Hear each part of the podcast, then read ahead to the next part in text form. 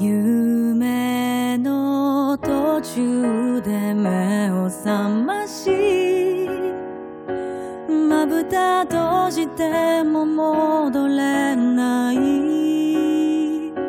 先まで鮮明だった世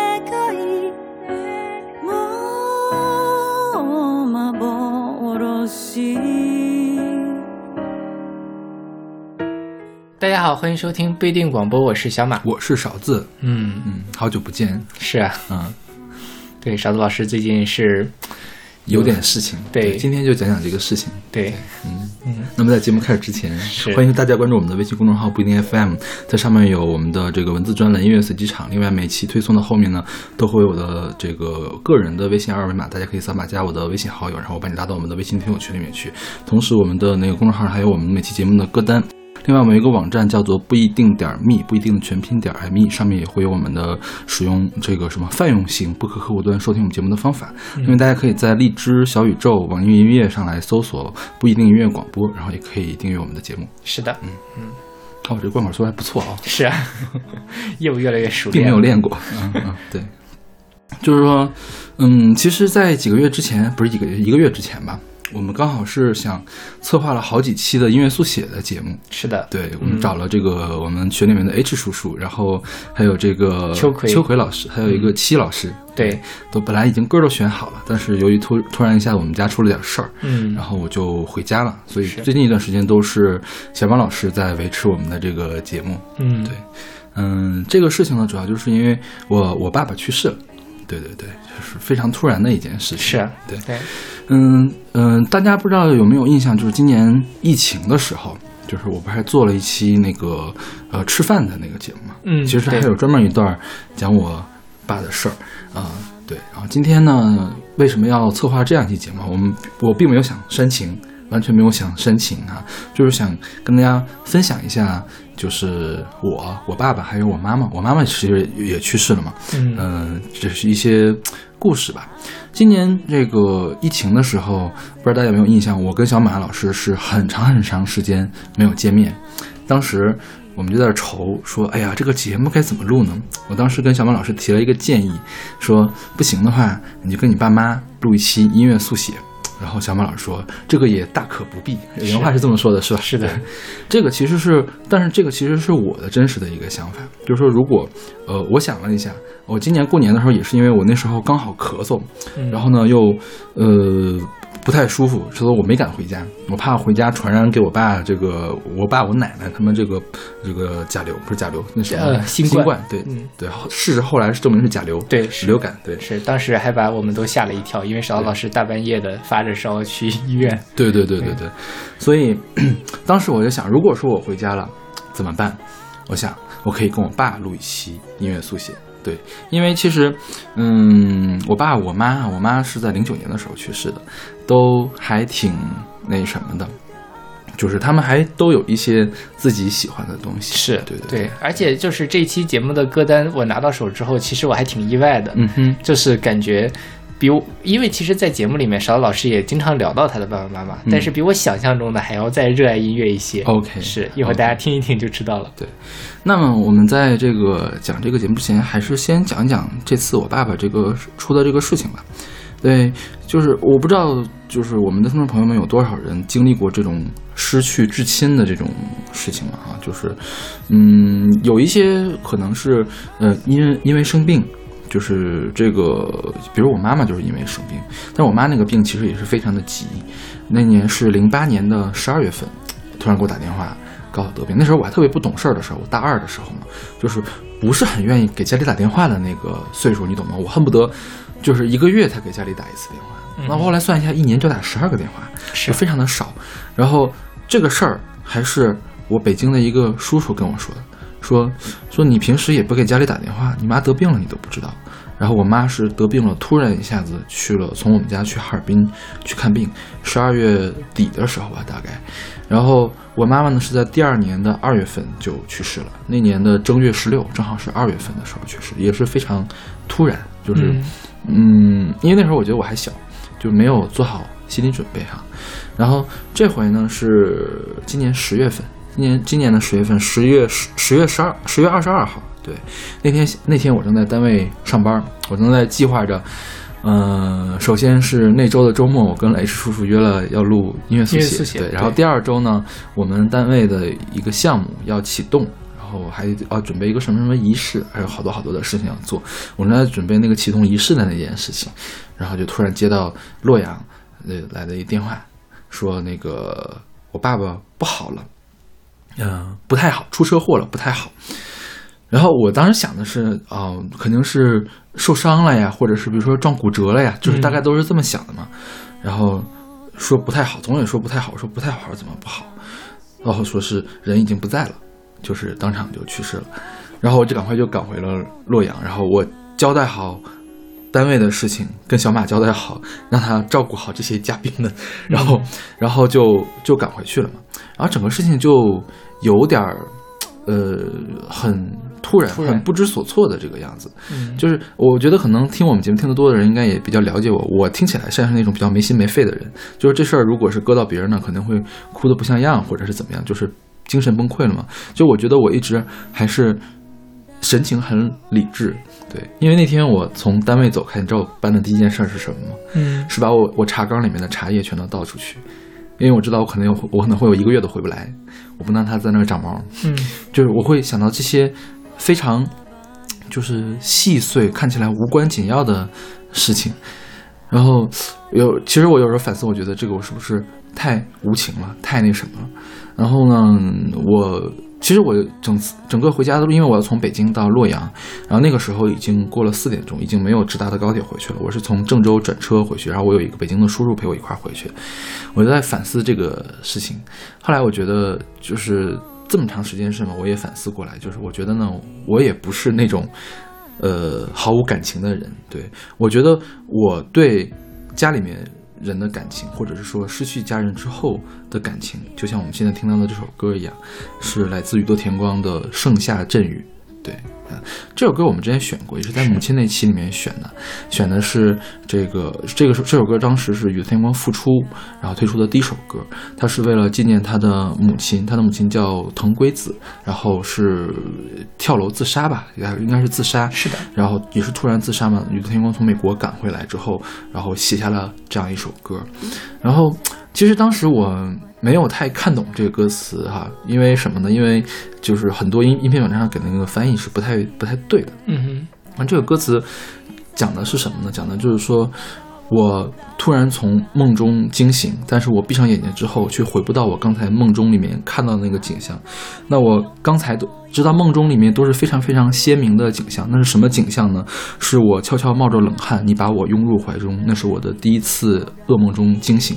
对，其实其实就是怀他他是没有明写出来，其实我觉得也是。呃，小的时候做梦吓醒了，然后母亲在身边又重新哄着入睡，他在梦里面又重现了这样一个，当然这是一个噩梦，套着一个噩梦的感觉，嗯，然后宇多田光用这样一种哀怨的这个哀婉吧，不能哀怨吧，哀婉的这种感觉把它给唱出来，然后表现一种对这个母亲的怀念，嗯，然后刚好呃，他这首歌叫《盛夏阵雨》，我猜他应该也是在一个夏天晚上半夜下起了雨，他一醒来之后，自己身上出着汗，外面也下着雨，这样一个情景就显得更加的怎么说呢？伤感吧，嗯伤感就是，但是这种伤感是是怎么样伤感？是那种，也不是说哭的昏天黑地的那种，要死要活的那种，就是说，他会在夜深人静的时候，突然从某一个地方冒出来，是对，我觉得就是 最近一段时间，我的感觉就是这样啊。其实我一开始我本来讲计划的是我自己一个人录这期节目，后来想一下，如果自己录的话，很有可能就写的太丧了。是的，，对所以我让对对，，我让小马来帮我调剂一下。嗯哼，对，嗯所以你你之前有经历过，就是因为亲人嘛，对亲人亲人其实，嗯，我只经历过一次，就是我姥爷，啊哈，对我姥爷很，就是我们小时候是很亲嘛，嗯。所以在那个大概是几年前，三年前左右的时间吧，然后嗯他那个肝癌去世，其实大概中间是。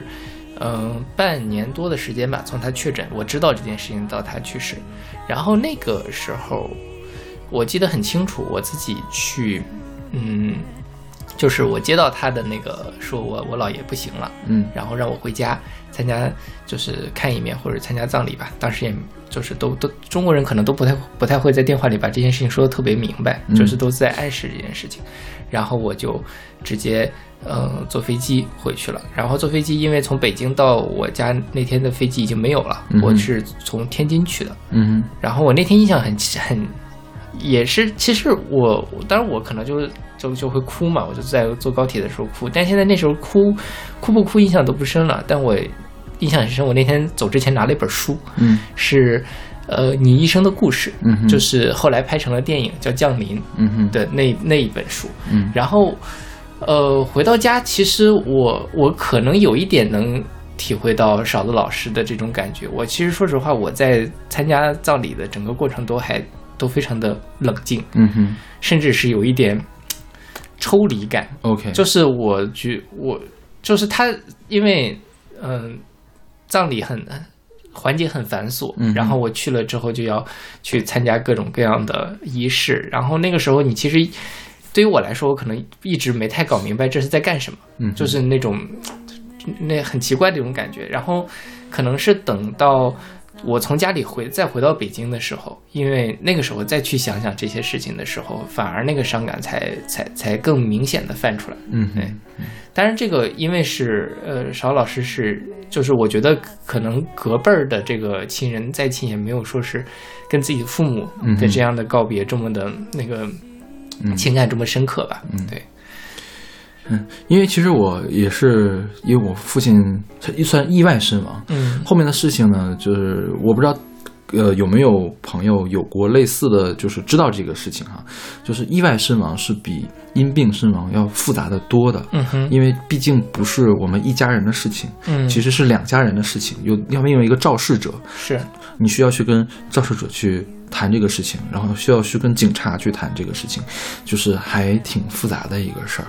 然后，其实，其实怎么说呢？我觉得我也是有一点点在刻意的克制一下这个感情，因为你想，呃，我们家现在能主事儿的人是谁呢？就只有我一个人。嗯嗯，我我其实我父亲后来又嗯、再婚嘛，再婚的话嗯是跟我一个特别亲的一个亲戚，呃在一起，就是我管他叫姑啊，我我平时都管他叫姑。然后呢，我我姑呢，她是一个特别情绪化的一个人，她就最开始的时候一提到这个事情。眼泪就止不住的掉下来。她碰到任何一个人来找她，如果比如说就是因为奔丧的这件事来找她嘛，她都会先哭一阵儿。就是她是属于那种完全没有办法处理这件事情的那个人。然后呢，因为我姑家还有一个我有个表弟，其实他也是情绪比我要细腻的一个人嘛，所以他的这个情绪一直也挺不好的。那我其实我想的是，如果我也放任我的情绪往下走的话，这个事情就没有办法办了，嗯所以就只能这个样子。是，相当于这个事情只能你来处理了。对对对对，因为我当时邵老师跟我说这件事情的时候，其实我也就觉得这件事情，且不说情感上是怎么样，在现实上是一件非常复杂的，是。而且可能会比较漫长。我觉得你当时也是做好了、其实其实现在这个事，儿还没有解决完呢，嗯这个事情还没有办完全的处理完呢 OK 只不过是一些手续上的事情，走手续很麻烦。对我接下来还要继续处理这件事情。OK，对，嗯，哎呀，怎么好像本来想说的情感化一点的，结果说的这么理性？就是我 我我可以跟你讲一下我在准备你这期节目的感觉，就是一开始说实话，这个《盛夏骤雨》这个这首歌嗯。我之前也是听过的，这就是咱们之前节目里面学过嘛。嗯。刚听这首歌的时候没有什么，然后后来后面有几首歌就是就是在讲你们这个一家三口的听歌呀、什么什么的。嗯。叫邵老师会写一些非常简单的，说这、嗯。这首歌为什么会选，嗯。然后再听到最后一首歌的时候，然后我就很难过。，OK，好。吧，是，这是嗯，但但我不知道你啊，我觉得也、嗯。也也不要那么难过吧。嗯对，嗯。就是某种程度上，我前几年在面对我姥爷去世的时候，可能因为我是可能是我人生中第一次遇到这种跟我情感很好的家人去世，嗯。然后，但这几年可能也是因为年纪大了一点，这个事情反正是大家谁也逃不过的，嗯早一点晚一点，嗯。但就是难过是难过，但但还是要生活嘛，还是要就是对，就我为什么非得想做一个 所谓的音乐速写的特别的节目，是吧？就我觉得，就是从上到下的这种传承是很重要的。就大家一会儿听我爸爸喜欢的歌，我妈妈喜欢的歌。我我是在准备这期节目的时候，突然发现，OK，我现在对音乐的喜爱，我一直以为是我妈妈给我的，后来会发现，我爸爸在当年其实是一个很追赶潮流的人。就他喜欢我挑这三首歌出来，因为我最近在做，我最近在做一个翻译，在翻译这个一个叫什么《中国新声音》，它盘点的是从一九七八年到一九九九啊，一九七九年到一九九九年二十年间中国流行音乐的变化。我挑这三三首歌刚好是他的三个章节，OK，就是相当于是我爸爸是非常追赶当时潮流的一个人，而我妈妈是从钢琴这边，嗯，就我妈虽然不懂钢琴，但是她从古典这边、民族这边给了我一些这样的一种熏陶嘛，所以我觉得。这个就相当于是 真正的一种传承，是的，传承下来，所以我想把这个呃继续的传下去。对，然后呃，其实说到特别细小的这种悲伤嘛，我我有一件事情，我觉得可以跟大家分享一下，就是因为我爸爸是突然一下去世的。其实他那天中午还在给我表姑。送饭就是我现在就管她叫妈了嘛，我就直接。但是我现在如果这么说的话，可能大家会误解，我就管她叫表姑。但其实，在现实生活中，我是会管她叫妈的啊，对吧？然后我表姑给表表姑送饭，送的是一一碗木耳。然后那天晚上呢，我到家了之后，就看到了她自己炒的另外一包一碗木耳放在桌子上。对，然后当时我也不知道怎么回事，后来是因为我表姑跟我。跟我说了这个事情，他最后一顿饭就送给他送饭的是木耳嘛？但是那个木耳，嗯，没有吃，因为你想，刚刚出了这个事情，肯定是大家都是手忙脚乱的。这个东西放了一晚上也没有放到冰箱里面去，就怕它坏了，就给它倒掉了。对，就相当于是我爸做后做的最后一顿饭，我没有吃到。然后后来就在家里面收拾冰箱嘛，发现因为我爸特别爱做饭，他在冰箱里面切了一堆的肉。就是他他买每回买来肉会剩一小块一小块的，然后是呃，他教的我先冻到冰箱里面去，快要冻起来的时候给它分开，然后再冻回去，这样它就不会粘到一块了嘛，它会切成一小块一小块的。还有一小碗羊肉的饺子馅儿，然后后来我姑就用那个饺子馅儿给我包了包包了一顿饺子，我们两个人吃了一顿饺子，算是把我爸爸做的最后一道菜给吃完了。其实当时吃的时候还是挺难受的，这个。因为你就觉得可能再也吃不到我爸调的这个馅儿了，对，嗯，对，这个就是因为我听到我我我经历这个事情，然后我又听到了这首《盛夏阵雨》，我觉得会更加有感触。就是说，如果将来，嗯，因为这个人可这可能是每个人都会经历的一件事情。我其实是做好了，我没有做好了，但是我预料到我可能会有一天要送走我爸爸，只不过是没有意料到会这么快。因为我爸一直是一个怎么说呢？他很在意自己身体的一个人，他会那个，比如说他在去世之前一周，他去做了体检，然后我让他去做体检，他就去做体检，然后呢，每天中午要去。锻炼要减肥，说不能高血压，不能高血糖，不能高血脂。现在血压很正常，然后呢，还给我看他的那个体检单怎么样？其实他这次出事情，就是因为他中午出去骑自行车锻炼，然后呢，他走在一个他特意挑的是那种车比较少的路，嗯，结果就有一个不长眼的司机呢，就把他给撞了，就从后面撞到了。对，就就是就是这样。对，其实这个怎么说呢？这个后来。我也反思了，说这个事儿可以避免吗？这个事儿其实挺难避免的，这其实相当于是一个天降横祸，是吧？对这个事儿，你说赖谁呢？肯定也不赖我爸。说中午出去锻炼，出出去锻炼跟他出事儿没有什么直接的联系。对，主要还是肇事的那个司机特别不负责任。是对，就只能是这样。嗯，但这种意外，说实话，就是每个人就是。它发生的概率其实挺低的，但是，一旦发生了，就是一个无法挽回的一件事。对，你想的话，其实这个事儿早上两秒，他早两秒钟到那儿都不会出事儿，晚两秒钟到那儿也不会出事儿，是的，对吧？对对，这个就是反正，因为所以这件事情，我姑姑就我表姑就特别的不接受这件事情，她她怎么也想不通，因为我表姑还有一点点迷信嘛，她就会从各方面去想，是不是这件事情没有做，因为我爷爷之前去世了。或者我爷爷去世的时候哪件事情没做好，嗯，导致了这个，是不是他哪天捡了一个腌酸菜的腌那个糖蒜那个坛子回来腌了糖蒜，那个坛子不好，怎么怎么样，他会去想这样的一个事情。对，但是其实他可能就是随机的一件事情。对对，我其实我很很能理解我表姑，她就她就是想把这个事情找到一个原因，让自己放下心来，不再去想它。对对，是因为其实你也不能指望着每一个人都精通概率论，都知道这个是一个概率的事情，对是吧？嗯，对。对，前两天我去我们学校听一一个讲座，一个心理系的人，他就讲说，人类特别热爱的一件事情就是因果，嗯所有的事情都要找一个原因，嗯，就是卡玛。对，对。哪怕是轮回，是嗯。没有任何的，就像这种事情，大家也就会去找，嗯。这可能是我们写在人类的脑海脑海里嗯。摆脱不掉的一种东西吧。嗯，然后其实后来我有一个叔叔也是回来帮我们家办这个丧事儿嘛，就是我一个堂叔，就我爸的堂兄弟。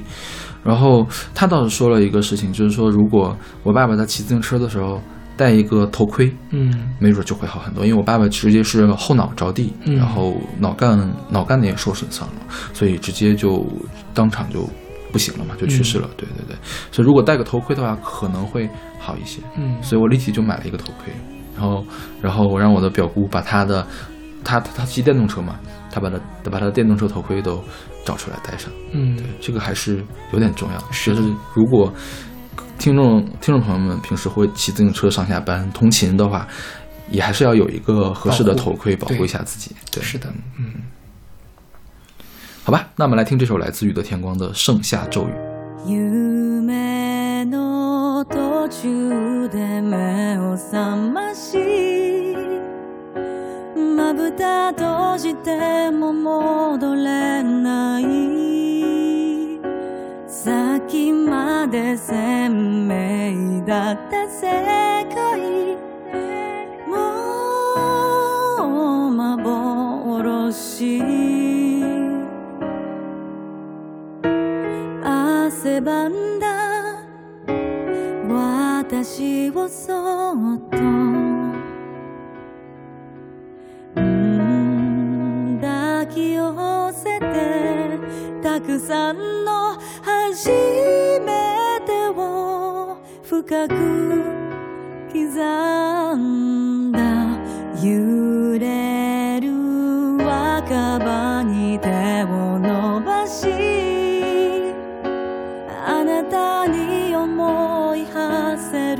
時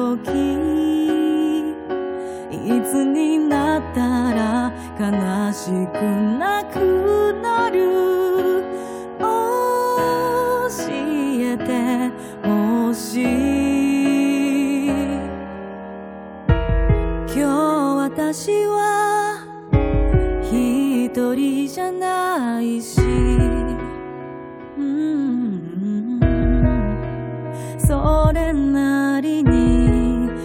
幸せでこれでいいんだと言い聞かせてるけど勝てぬ戦に生き切らしあなたに身を焦がした日々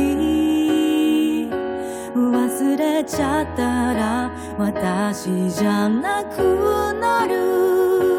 教えて正しいさよならの仕方を誰かに手を伸ばしあなたに思い馳せる時。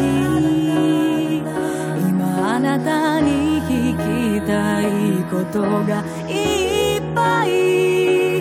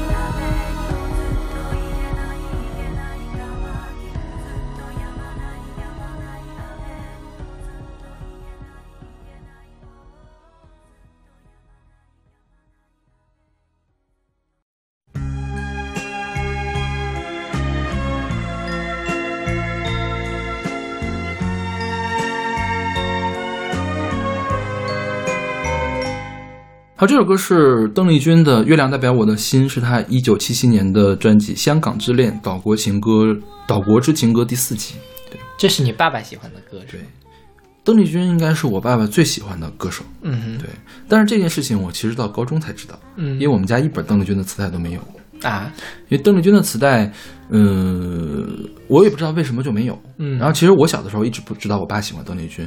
我第一次听到邓丽君的歌是在《老房有喜》的片头曲和片尾曲，嗯哼，分别是《月亮代表我的心》和《甜蜜蜜》，是不是啊？我忘了反正有《月亮代表我的心》，但是嗯是别人唱的，呃可能是那个朱桦唱的，嗯哼，但是不是邓丽君唱的，是我奶奶先说。这个歌我早就听过，这不就是邓丽君的歌吗？对对，然后可就可见当年邓丽君的歌其实还是很流行的。是。啊对我最近不是在翻那本外国人写的书嘛，他说邓丽君，嗯、的流行刚好是中国流行音乐的，就新中国流行音乐的第一个阶段，叫流行音乐的复苏，嗯就是当时港台音乐入侵，嗯。和中国的模仿港台的音乐来写的这些东西，嗯、港台那边的代表就是邓丽君，中国这边的代表是李谷一的那个项链，项链，对对对，嗯，但那时候他还是靡靡之音嘛，最早的时候，邓丽君在一段时间内也是黄色歌曲，对。嗯，那个时候邓丽君黄色歌曲到什么程度呢？就是是官方被官方打压的，官方直到一九八六年才承认通俗唱法，嗯，因为标志是应该是那一年的一九八六年的那个演唱会。CCTV CCTV 的青年歌手大赛。OK，出现了通俗唱法这个选项，嗯就是三，现在不是三个吗？美书、美声、民族和通俗出现了通俗，这是国家公认的一个。然后，一九八六年是北京晚报办了一场，在北京办了一场大规模的这种流行音乐通俗音乐会，然后这个时候才算是官方正式。呃，认可。认可了通俗音乐，而且记得他用的是通俗歌曲，而不是流行歌曲。为什么呢？因为流行歌曲在当时指的是一九四九年前上海流行的时代曲，OK，对，那个时候是非常典型的靡靡之音，就是李锦辉他们备受批判的一个靡靡之音，所以没有用通俗，没有用流行，而是用了通通俗歌曲。对，那我我我其实没有特别跟我爸去聊过他们当时听歌的这个事儿，他倒是给我讲过。当时是怎么呢？当时他还在应该是高中毕业，高中毕业之后呢，在那种就是当时东北不是北大荒那个连队嘛，嗯在连队里面上班种地，然后呢晚上的时候，他们几个小年轻儿干嘛呢？自己做了个无线电，去收听台湾的敌台，好厉害然后啊来听这个呃邓丽君，！OK，说是是是晴天容易听到，还是阴天应该天？是阴天，阴天容易听到，因为它是长波嘛，它要靠大气的反射反射过来。啊，对，反正说阴天，反正就是不是晴天就阴阴天，应该是更容易听到嘛。然后几个人偷偷听，还怕被别人发现。然后那个时候他就开始听邓丽君，所以他特别喜欢邓丽君。嗯哼，但是我们家一直都没有邓丽君的磁带，直到我们家是我上了高中吧，或者是初中高年级的时候买了一个 DVD 机。DVD 呢，我爸买了四本邓丽君的 DVD，天天在放，有事儿有事儿没事儿都放。OK，就是如果没有好电视，就放着它。做饭的时候，他在那边做饭，这边放着这个 VCD 来嗯看，对，它是有画面的，有画面的。是邓丽君本人呃，有一些是原版的 MV，有一些是这个演唱会，啊，有一些呢是那种邓丽君的那些花絮的那种剪切，都是邓丽君的原画。明白对，对嗯我爸就特别喜欢邓丽君，然后我爸。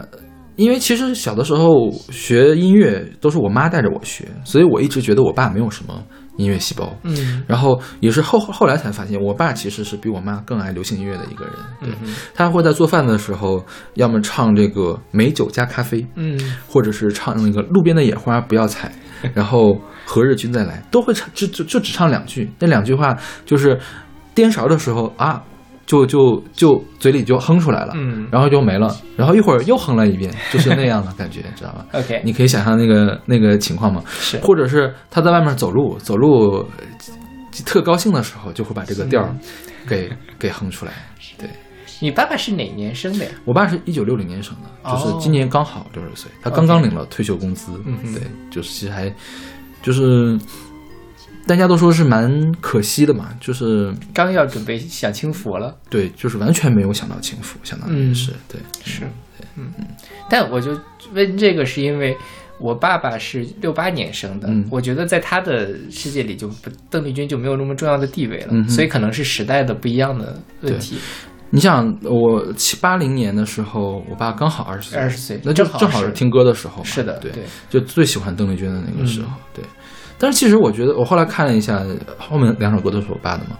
呃，就是从他十几岁一直到三十岁，他都在听新歌。OK，对 对，这还挺潮的，出乎我的意料了。就是后来我才意识到，原来这些流行磁带不是我妈买的，是我爸买的。嗯哼，对，你们家除了邓丽君之外还有什么？呃嗯，，一会儿一会儿一，会儿会说的这个东西。OK，那我们来听这首来自邓丽君的《月亮代表我的心》。有多深，我爱你有几分？我的情也真，我的爱也真，月亮代表我的心。你问我爱你有多深，我爱你几分？我的情不移，我的爱不变，月亮代表我的心。轻轻的一个吻，已经打动我的心，深深情，叫我思念到如今。你问我爱你有多深，我爱你有几分？你去想一想，你去看一看，月亮代表我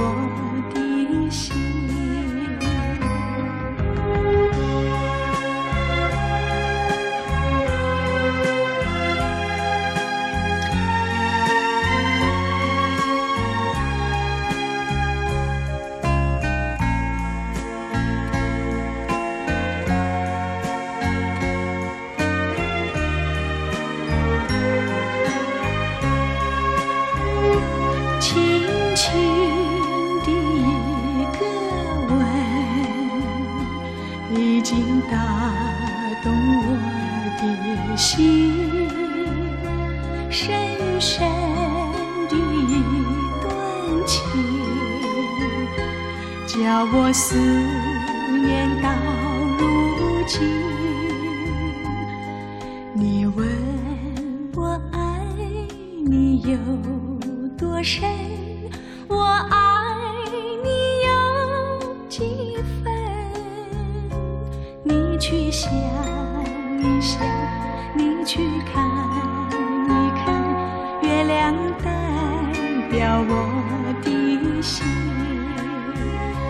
你去想一想，你去看一看，月亮代表我。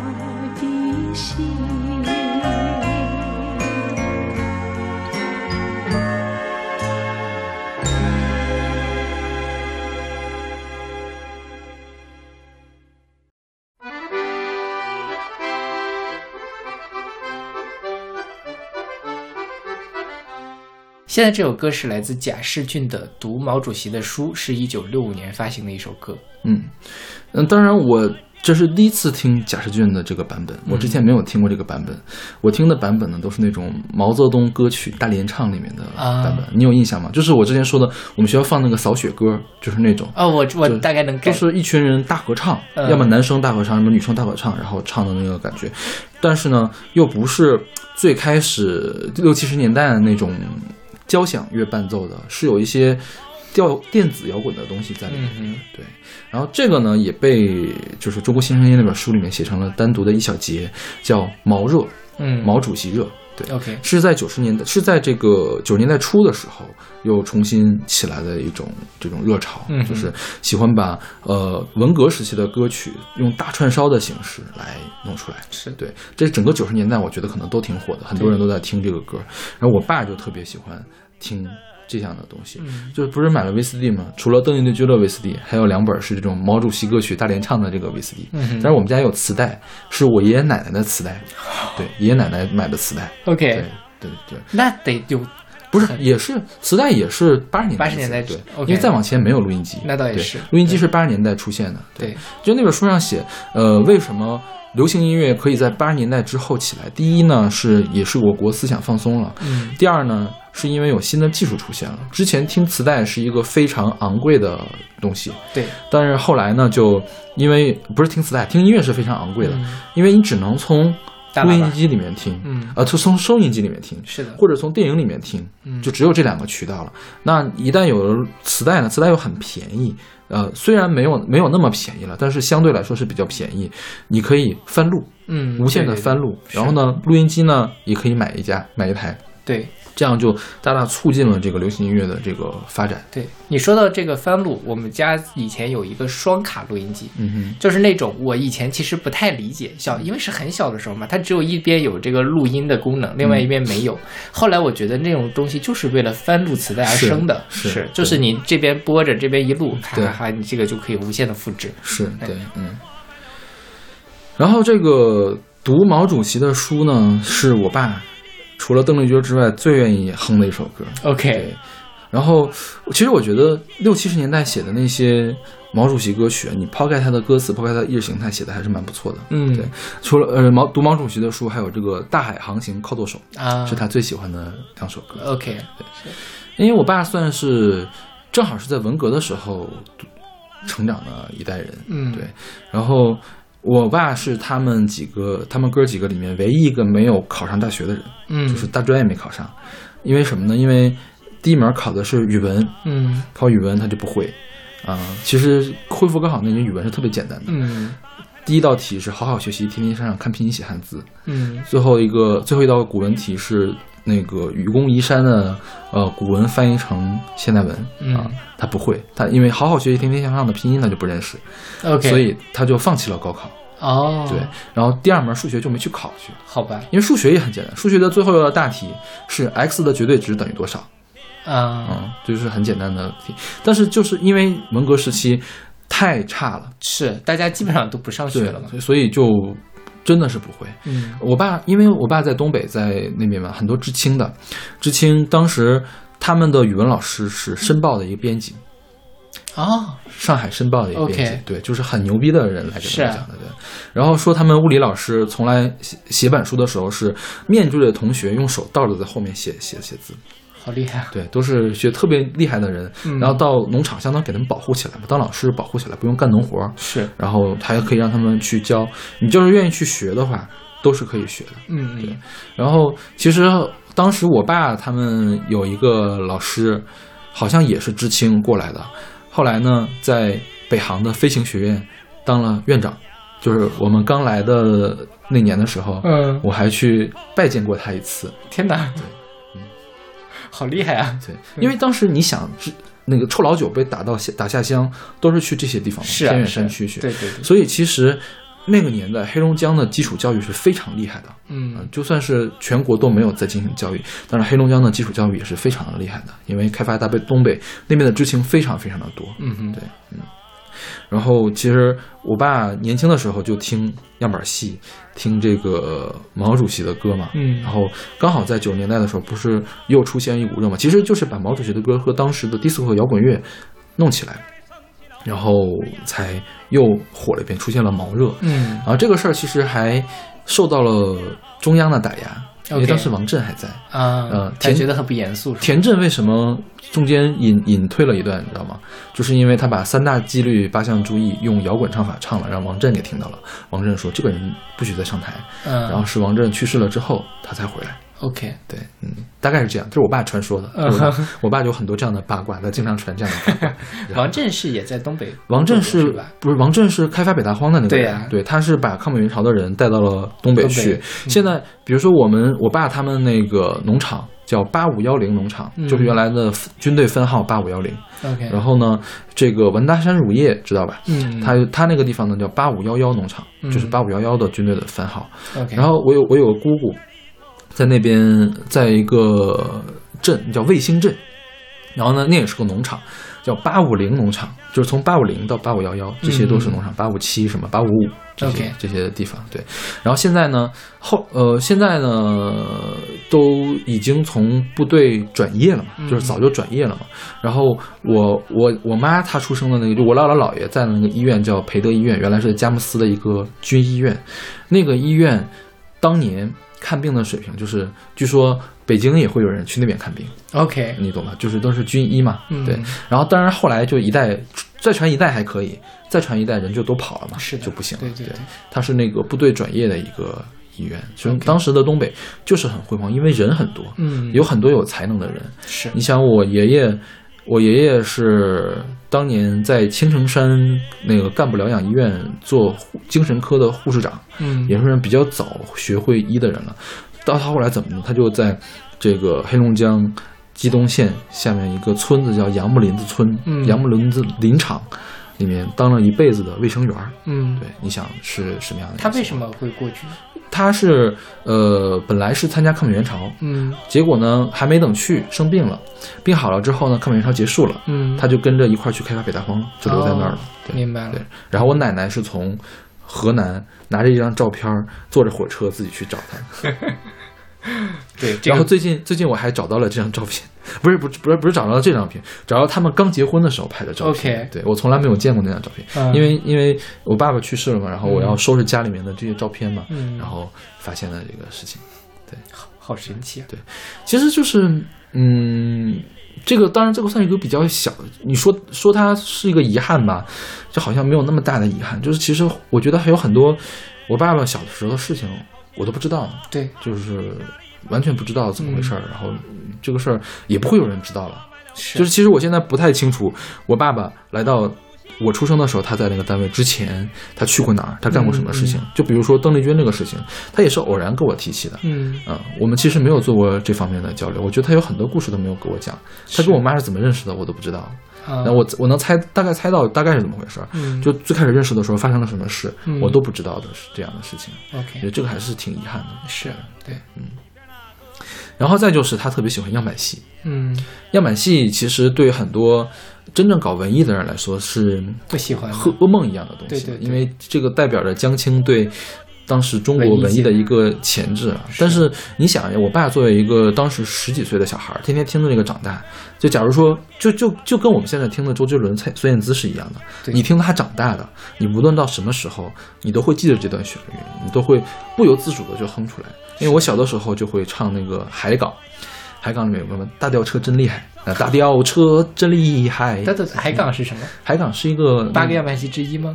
我不知道是不是样板戏之一，嗯反正是那个时候的样板戏，好像是样板戏之一吧。OK 对啊，好像是样板戏之一。对，然后就会唱那一段儿，然后后来我也不知道这个是怎么来的，嗯然后。那个时候会特别小，那上幼儿园的时候呢，你会会唱这一段儿，而唱特别有意思，到哪儿都有人让我给他唱这一句，就会唱这一句。对 OK，大吊车真厉害。对对对对，好，在在那个时时代，说实话，他们除了样板戏也没有别的可以听的，对吧？啊除了红色唱毛毛主席的歌曲或者是样板戏之外，那个时候整个全中国就在唱这些东西。是对，你听别的不是没有的听，如果听别的的话，那真的是会被抓起来的。是你想邓丽君那个时代的话，你偷偷听听敌台可能还好点儿，管的不那么严。你像你文革的时候听这个事情，就是要死人的这个事情。对对吧是。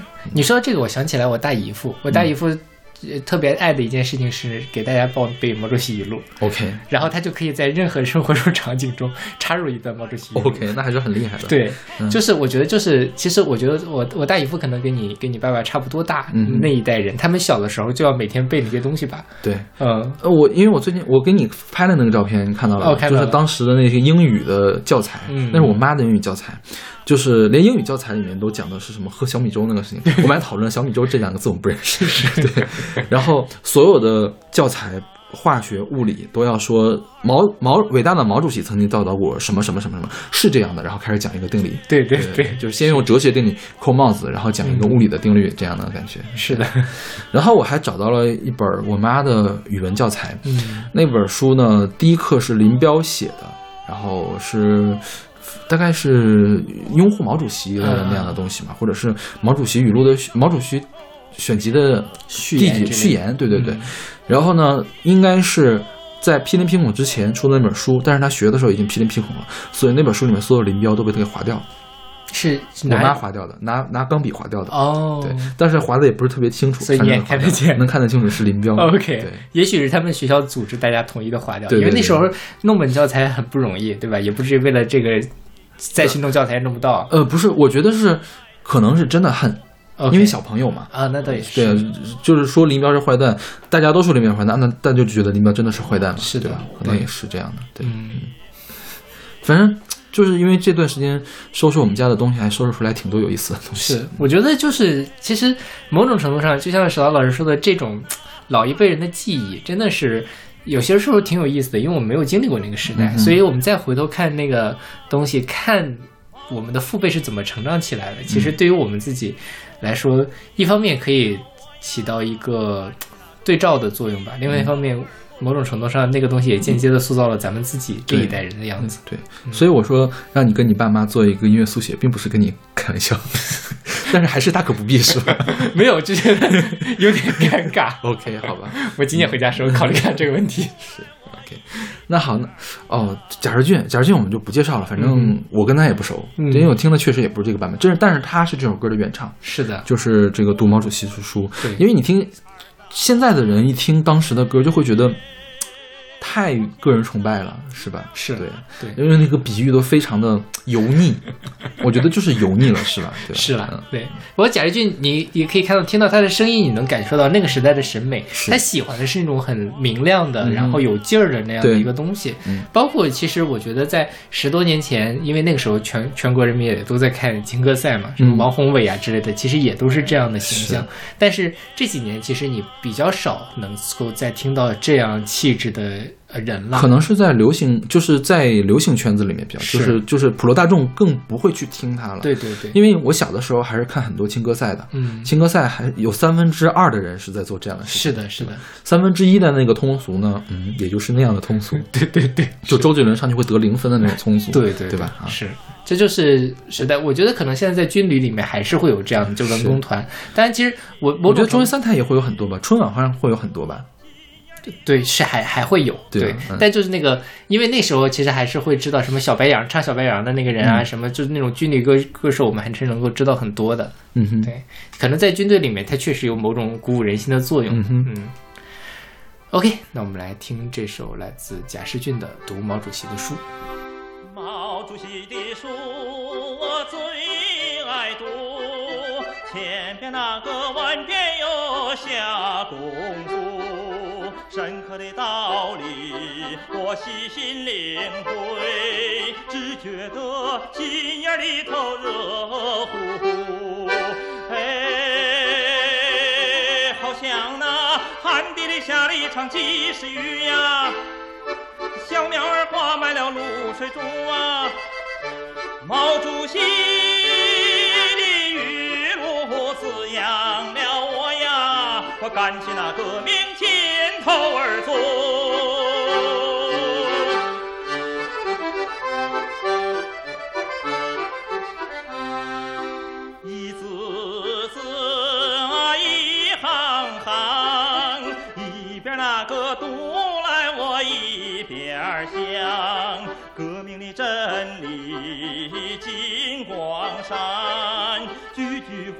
说在我的心坎上。哎，好像那一表是打开了千把锁呀，心眼里升起了红太阳啊。毛泽东思想武装了我呀，我永远握紧手中枪，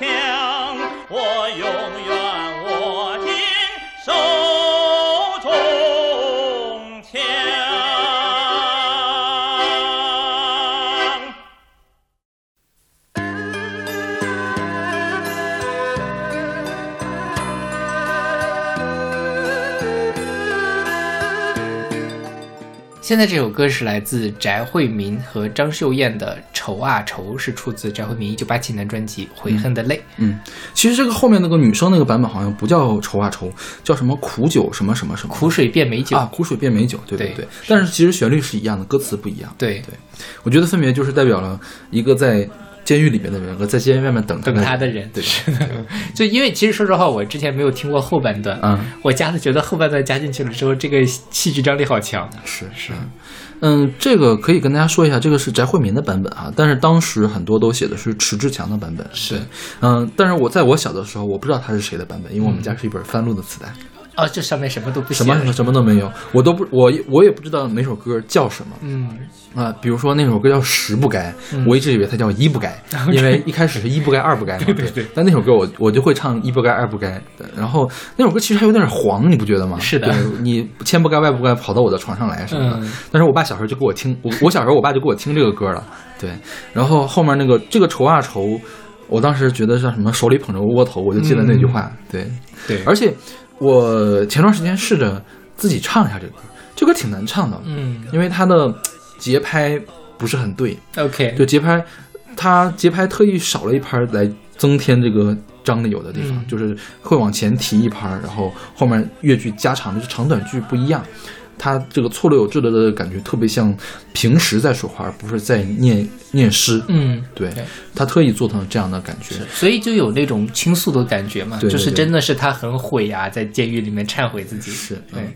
然后我现在翻译那本书刚好要翻译这个球哥啊，没有没有翻译，我提前看了一下这个球歌，就是球哥为什么会火呢？当时在就是一九八七年、八九年那段时间，更火的一个风格是西北风。嗯，西北风呢，代表是谁呢？那个范琳琳、程琳，对唱什么“我的家乡并不美”啊，或者是什么“黄土高坡”，黄土高坡对对对这样的这个歌嘛。然后“黄土高坡”这样的歌都是张力很强的，就是非常非常的强劲的那种歌，节奏又快，相当于是西北的歌跟 disco 跟摇滚嗯也那个弄起来。我看那本书上写的，呃，他认为西北风的开始，广州的信天游，然后是北京的一无所有。嗯哼一无所有其实也是很西北调子的一首歌，是这两首歌带起来了中国的西北风。但是你想，一个那个、呃、音乐市场上不可能所有的歌都是强劲的，当这个强劲特别过剩的时候呢，就一定会有人找出来一些很温柔的歌去给它填补一下。刚好这个《悔恨的泪》就是《铁窗泪》嗯这张专辑就冒出来了。这张专辑当时是拿谁打出来的呢？是拿迟志强打出来的。对，迟志强，我后来去找了一下他的照片，当时真的是奶油小生，就长得特别的帅。但是在八四年的时候，因为流氓罪是的，被南京给关起来了。对，然后呢，关了两年，然后就提前释放，出来本来要关四年，提前释放出来了。释放出来之后，就出了这本专辑。但是呢，因为迟志强本人的唱歌又没有那么好，说是有点五音不全。然后，然后据他所说呢，就是因为要赶着去那个拍电影，嗯所以录了一遍没有时间改了，就找了另外一个人叫翟惠民来唱这首歌。嗯现在你也能找到迟志强的版本，你会发现翟惠民比迟志强的要好听很多。OK，是，翟迟志强那个就特别的。后现在的这种粗糙的网络歌手，就是嗯。三流的那种不知道什么样的歌手，但是翟惠民的这个真的是，呃，会唱歌的人。对，比较动听的，比较温温温婉的那个人。对，然后《悔恨的泪》这个专辑名字写的最大的是迟志强，旁边会有一个小字独白，OK，然后翟惠民和这个张秀艳、张燕、张秀燕两个人演唱。对，但是大家就因为那个时候迟志强有名嘛，说白了就是蹭他的 IP，对对对然后就是这样挂羊头卖狗肉。是对，本身迟惠翟惠民是一个当地，他是那个东北人嘛，吉林人应该是，本来就是一个小有名气的一个唱歌手了，嗯然后唱的这个，但是最后火起来的就只有迟志强，嗯他也没火，最后也就去干别的去了。对，嗯。然后就说到这本磁带，这本磁带长什么样我还能记得，它就是上面是那种，就是磁带是应该是，呃，白色透明的，嗯透明的上上面贴的贴纸呢是橙色和白色相间的那种，然后上面什么字儿也没写，嗯一面是 A 面，一面是 B 面，嗯。呃，A 面就是 A 面、B 面都是他，嗯都是这个球歌的专辑，就是《悔恨的泪》这本专辑，我估计是这套专辑啊。但我现在能记住的歌，一个一首是一不该二不该，嗯一首是这个愁啊愁这两首歌。然后呢，但是呢，这个这个磁带一般你录制的磁带它会比一般的磁带要长。比如说你买一本专辑，它大概是你有多少歌就放多少歌的内容嘛。但是你要录制的那个专辑，它会尽量做到长，尽里面会把那个磁带都塞满的。对对对，所以说呢，它呢有一部分没有录满的地方，后面又录了一个东西，录了赵本山和巩汉林那个小品。就是那个十三祥，十三祥那个，你 你你你听过那个小品吗？听过。那个是赵本山、巩汉林的第一个小品，OK，对，就是他们的出道作，嗯所以我很早就知道这个这个小品。然后我小的时候其实就是在这些磁带下面熏陶下面长大的。当时我们家还有什么磁带？还有黄宏和宋丹丹的小品，嗯，一个叫《封条》，一个叫《查账》，还有一个什么《男人女人舞厅》。都不是特别出名的，是吧？应该是只有录过音，后来我也没有去查过，到底是不是黄宏和宋丹丹本人录的，也有可能是别人的声音跟他特别像，啊，然后录下来的。对，然后再有就是更，我之前是在节目里提过那种卡拉 OK 嗯磁带，就我们家那个录音机是一个双卡带的立体声录音机，嗯就是你可以调它只有左声道，只有右声道。我们家有一本卡带是左声道是有有伴奏也有唱，右声道只有伴奏，可以跟着一块儿唱。嗯，对，就是很很高级的一个录音机，对是嗯。然后我小的时候就听了这些歌长大，但是印象最深的还是就是其他那些卡带。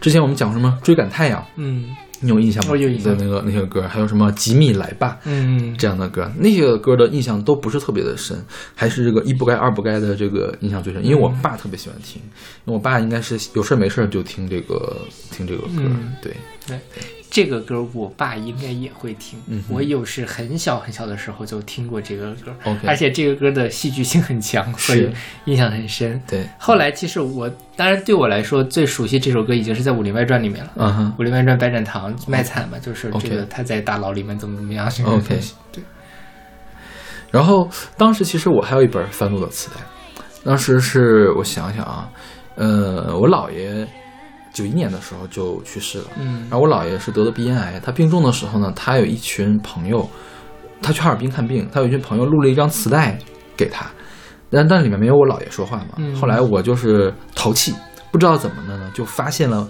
录音的这个功能，然后我爸就把这本磁带给我去录音去了，然后我妈特别的生气。就抹了是吗？就抹了啊！对天哪，对，但是其实那个都不是我们家的人，我们家人都不认识。呃对，对，然后当时放到我们家也没有我姥爷说话的声音，嗯我爸就给抹了，但我妈还是非常生气。那肯定很生气。为什么不拿本新的呢？为什么要非得要抹这本呢？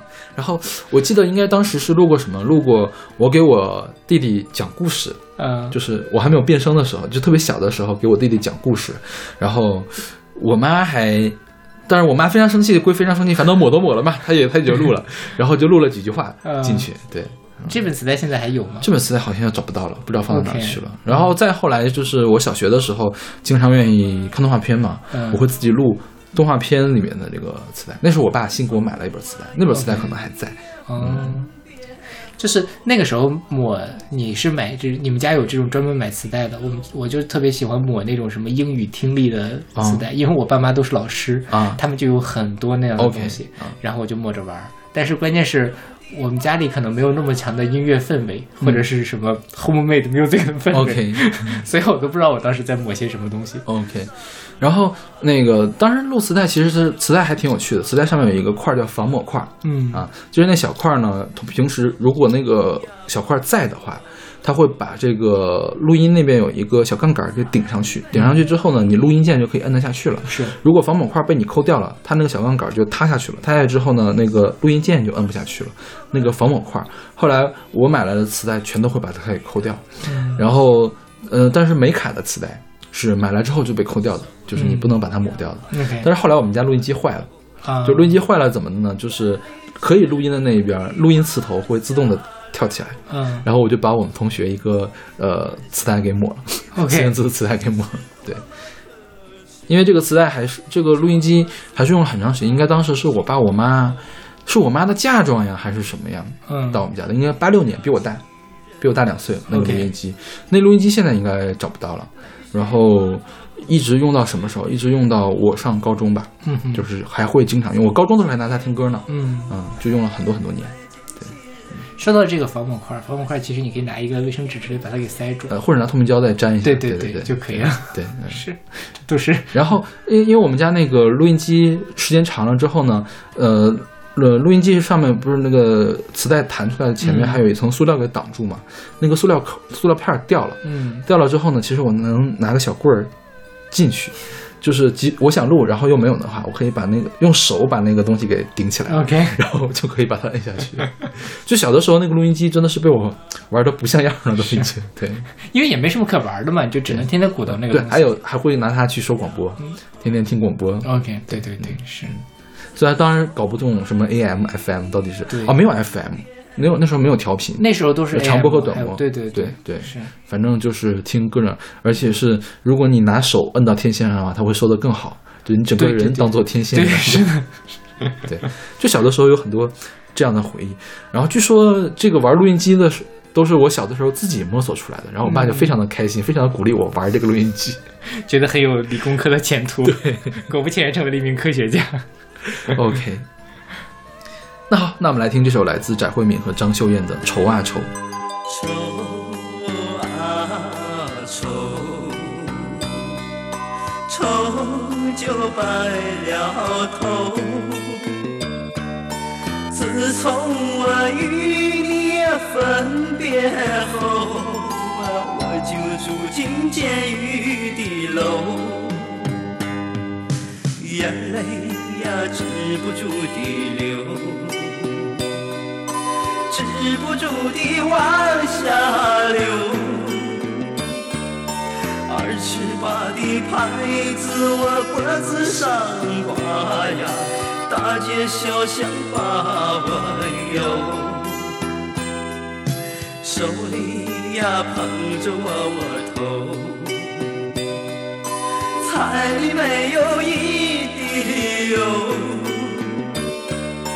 监狱里的生活是多么痛苦啊，一步一个我心头。手里呀捧着窝窝头，眼泪止不住地往下流。犯下的罪行是多么可耻啊！叫我怎能抬起头？离开了亲人，我失去自由，泪水化作苦水流。从今后无言再见亲人面，那心中整天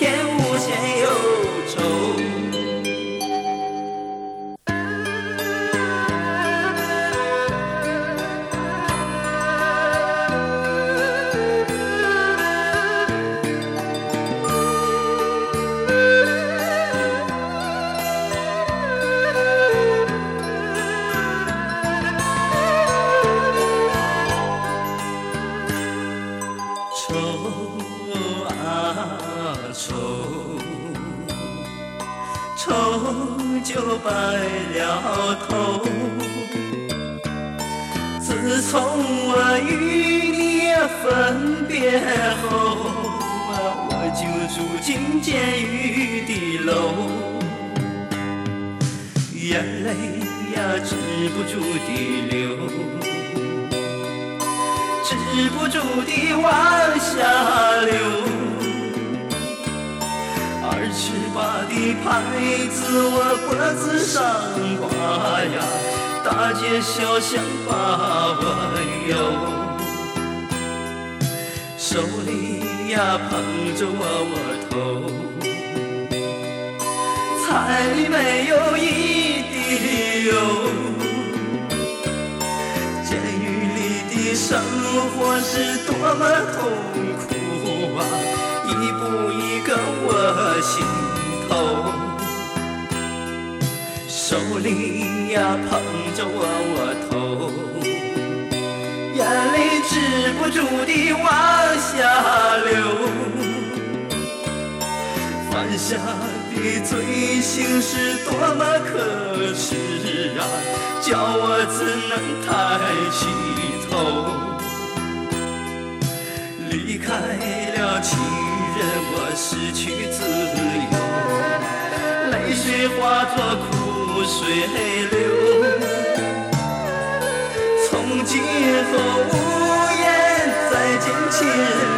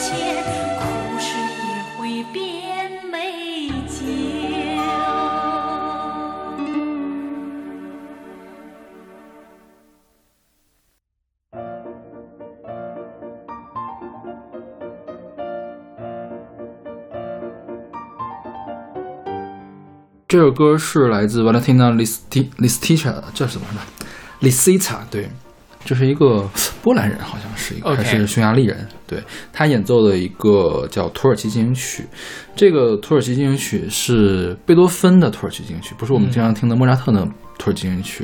然后它原来是贝多芬一个叫什么呀？叫歌唱剧的一个选段，是个管弦乐，后来被这个鲁宾斯坦给改编成了钢琴曲。其实很多人改编过，李斯特他们也改编过，但是这个我们现在听的版本是鲁宾斯坦改编的。然后这个匈牙利的这个人，呃，这个这个女这个女的钢琴家在 B 站上特别有名，因为她长得很好看。然后、啊对被被称为什么瓦姐，对瓦伦蒂娜嘛，瓦姐对对。然后，呃，从现在开始就是我妈妈特别喜欢的曲子了。嗯对我妈妈特别喜欢这个土耳其进行曲，但她喜欢的版本呢，并不是这个版本，而是我弹过的那个版本，是当年一个叫什么少年儿童钢琴啊世界少年儿童钢琴曲集里面的，嗯是一个美国人吧，叫什么呃叫埃尔伯特恩斯特，他改编的这个版本更简单的一个版本。我们现在听的版本很多双音嘛，双音的这个旋律，它都变成单音的旋律，而且没有装饰音，就很简单。然后这个是我妈妈特别喜欢的一个曲子。所以你妈妈其实是喜欢古典乐的是吗呃，其实我觉得我妈妈是喜欢我弹的音乐？OK，你懂吗？我弹什么，她喜欢什么。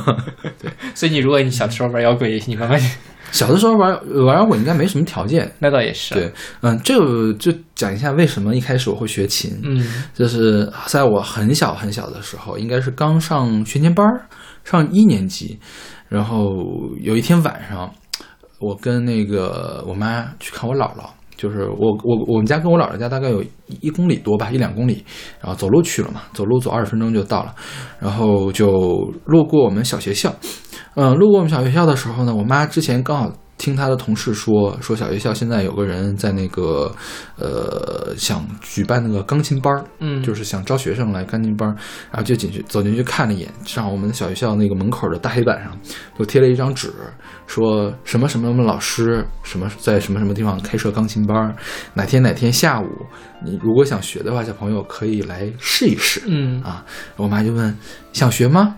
啊，那就去看看呗，然后就去看看了。，OK，那天下午也是在我们小学校的一楼的一个教室里面，那老师拿来一个电子琴，然后呢拿着本书，我记得大概记得是什么书，应该是汤普森的一本教材，弹的第一首曲子叫什么《在花园里》还是什么什么的，然后就说那就学吧。学，结果这老师不教了，嗯。这老师说他要去，我们在小镇里面，他要去市里面了，然后他给推荐了一个老师，推荐了一个，当时我们那儿，我们那儿还有一个大学呢，嗯。叫黑龙江省巴依农垦大学，当年在我们那个地方。找了一个大学里面的一个老师，那个老师呢是呃做播音的播音员，但是他是在师范学院的钢琴系毕业的，所以他会弹钢琴，他会教钢琴，然后就跟他学了，就一直学，然后。一开始的时候，我们家有我爸我妈给我买了一个特别特别玩具的那种电子琴，嗯。就它只能摁一个键子响，你摁第二个键子，前面那个键子就不响了。OK 啊，就只能弹单线的旋律，嗯。然后弹不了双音。你一开始学那个只有左手只有右手的时候就可以拿它，而且它那个键子比一般的琴键要窄，嗯而且是没有黑键啊还是没有什么键，反正黑键可能是个装饰品。嗯，OK，呃，总之就是个玩具嘛。嗯然后后来我妈就从他们单位里面借来了一台电子琴啊啊，电子琴反正就可以学了呗。然后就那些电子琴我我估计得用一零一年多呢，就我妈他们单位单位借来了能有一年多，然后是一台卡西欧还是雅马哈的电子琴，反正是，嗯然后就学。再后来就那个我们家攒钱给我买了一台钢琴，是营口的一台一个钢琴厂，叫营营口东北钢琴集团。嗯哼，对，呃，它有几个品牌，一个叫什么诺蒂斯卡牌，嗯一个叫王子牌，一个叫公主牌。那公主牌是先出的，后出了王子，我们买的王子牌。嗯对，当时是九五年还是九四年，那台钢琴是七千多块钱，好贵啊！就很贵。那个时候七千块钱很值钱。是啊，对，那时候应该是我爸我妈出了一部分钱，我奶奶出了一部分钱，我姥姥出了一部分钱，嗯然后买了这台钢琴。然后一开始的时候不是还说不想不想学就算了嘛，嗯买了钢琴不想学是不可以的。对呀，然后你说琴都买了不学，对，七千多的，然后就我每天每个周天儿，我妈就带着我去学钢琴。嗯然后我们两个骑自行车，当时我骑的是一个特别小的自行车，也是是一个苏联产的一个自行车。嗯它那自行车是脚刹，就是你那个不能倒着骑，一倒着的话呢，相当于刹车，是那样的。就是死死飞那种形式呗。对对对，然后大概是那样的吧，反正是一开始还带两个那个导导航轮、导航轮就是辅助轮儿。嗯你学车的时候可以用嘛？你学好了之后把它给撤下来。所以我是我们小朋友里面最早学会骑自行车的人。嗯，对，然后不管是下雨还是下雪，我妈都带着我骑自行车去八一农大，去那老师家去学学钢琴。对，就是大概是这么一个状态。所以我妈相当于是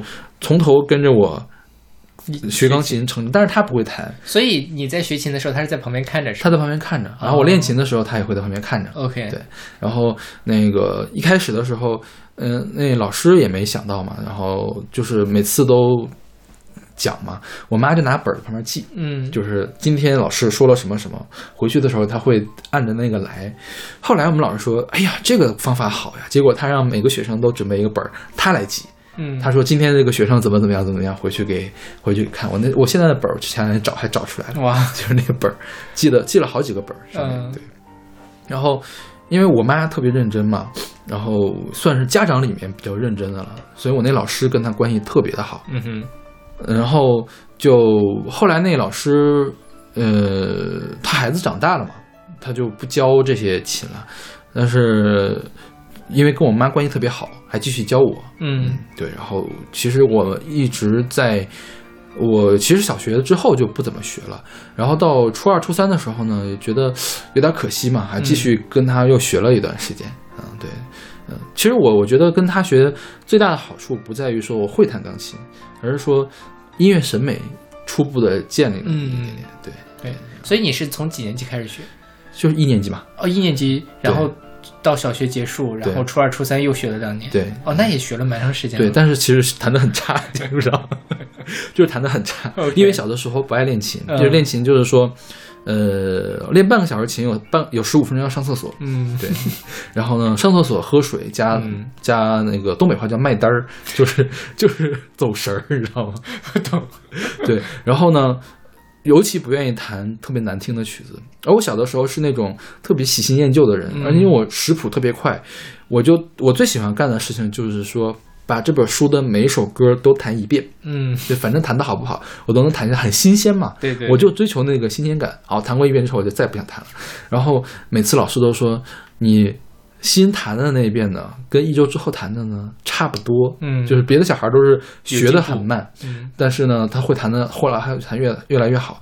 你呢是识谱很快，嗯很快就上手了，结果过了一周还是那个样子。就是我小的时候是个很懒的一个人，嗯就不愿意练琴。然后我妈就，我妈其实也没有。死盯着我练琴，就是，但是会陪着我，你知道吗？就是特小的时候会陪着我，长大之后有陪，但是每次去找老师去那个学琴，我们叫还课，就是把课还给老师，嗯叫还课，然后都会这个都会陪我去。对，因为有一次是怎么的？嗯、有一次印象特别深，就有一年漠河的日全食，嗯那是个星期天，刚好赶上我学琴的时候，然后就骑自行车骑到半路，发现天黑了。哦，对，就弹琴的时候天黑了，嗯知道吗？正好是我弹琴的一小时，早上八点多吧，还九点多，然后是漠河的日全食。对，，OK，然后还有一年是那个骑自行车，因为东北嘛，呃，冬天其实是非常冷的，有的时候会把那个水管给冻破了，嗯然后在外面冻破的时候就会形成一大片的冰。有一年我妈骑自行车就摔了，嗯，就正好把尾巴根儿那个个地方给摔了，摔了，下一周都都起不来，嗯就是反正还摔得挺重的。然后他就是每次每个月每周都带我去弹琴，除非他出差，就我爸带我去，对，大概是这样。然后呃，中上午去弹琴，下午去我姥姥家去看一眼我姥姥，中午在那儿吃个饭，然后嗯下午回来，就周天儿我每周天都是干这样的事情，对。当时所以我其实比较好奇的是，呃呃，你妈妈本身就喜欢钢琴吗我妈妈比较喜欢文艺，？OK，对他对艺术比较有兴趣。你想，他那个小破电子琴，他他应该没玩过，但是我觉得他给我买了，他应该是比较喜欢。而且我们家有特别多的歌本儿，嗯但是比较有趣的是，我妈从来不唱歌，嗯我妈从来没没唱过歌。一会儿我会讲我妈唱的唯一一首歌，在后面有。然后，嗯。当时我妈不是总去跟我弹琴吗？我妈的偏好有两种，一种是民歌的钢琴改编，一种呢是那种特别特别有名的世界名曲，呃，比如说这个土耳其进行曲啊，也不能特别特别有名吧，就是比较有，我觉得他，我现在分析他，他比较偏爱这个古典主义时期的歌。嗯你看巴赫的曲子他就不喜欢，他就喜欢贝多芬的这些曲子。这个一个是这个土耳其进行曲，贝多芬还有个献献给爱丽丝，他别的、特别的喜欢。然后呃，当年是每年的元旦晚上会有维也纳新年音乐会，那个是我们家每年必看的一个东西。就我从小打我记事儿起，在中央二台开始播嘛，当时还是王雪纯讲解，对然后我妈就带着我看那个东西，我妈应该是很喜欢看那个东西。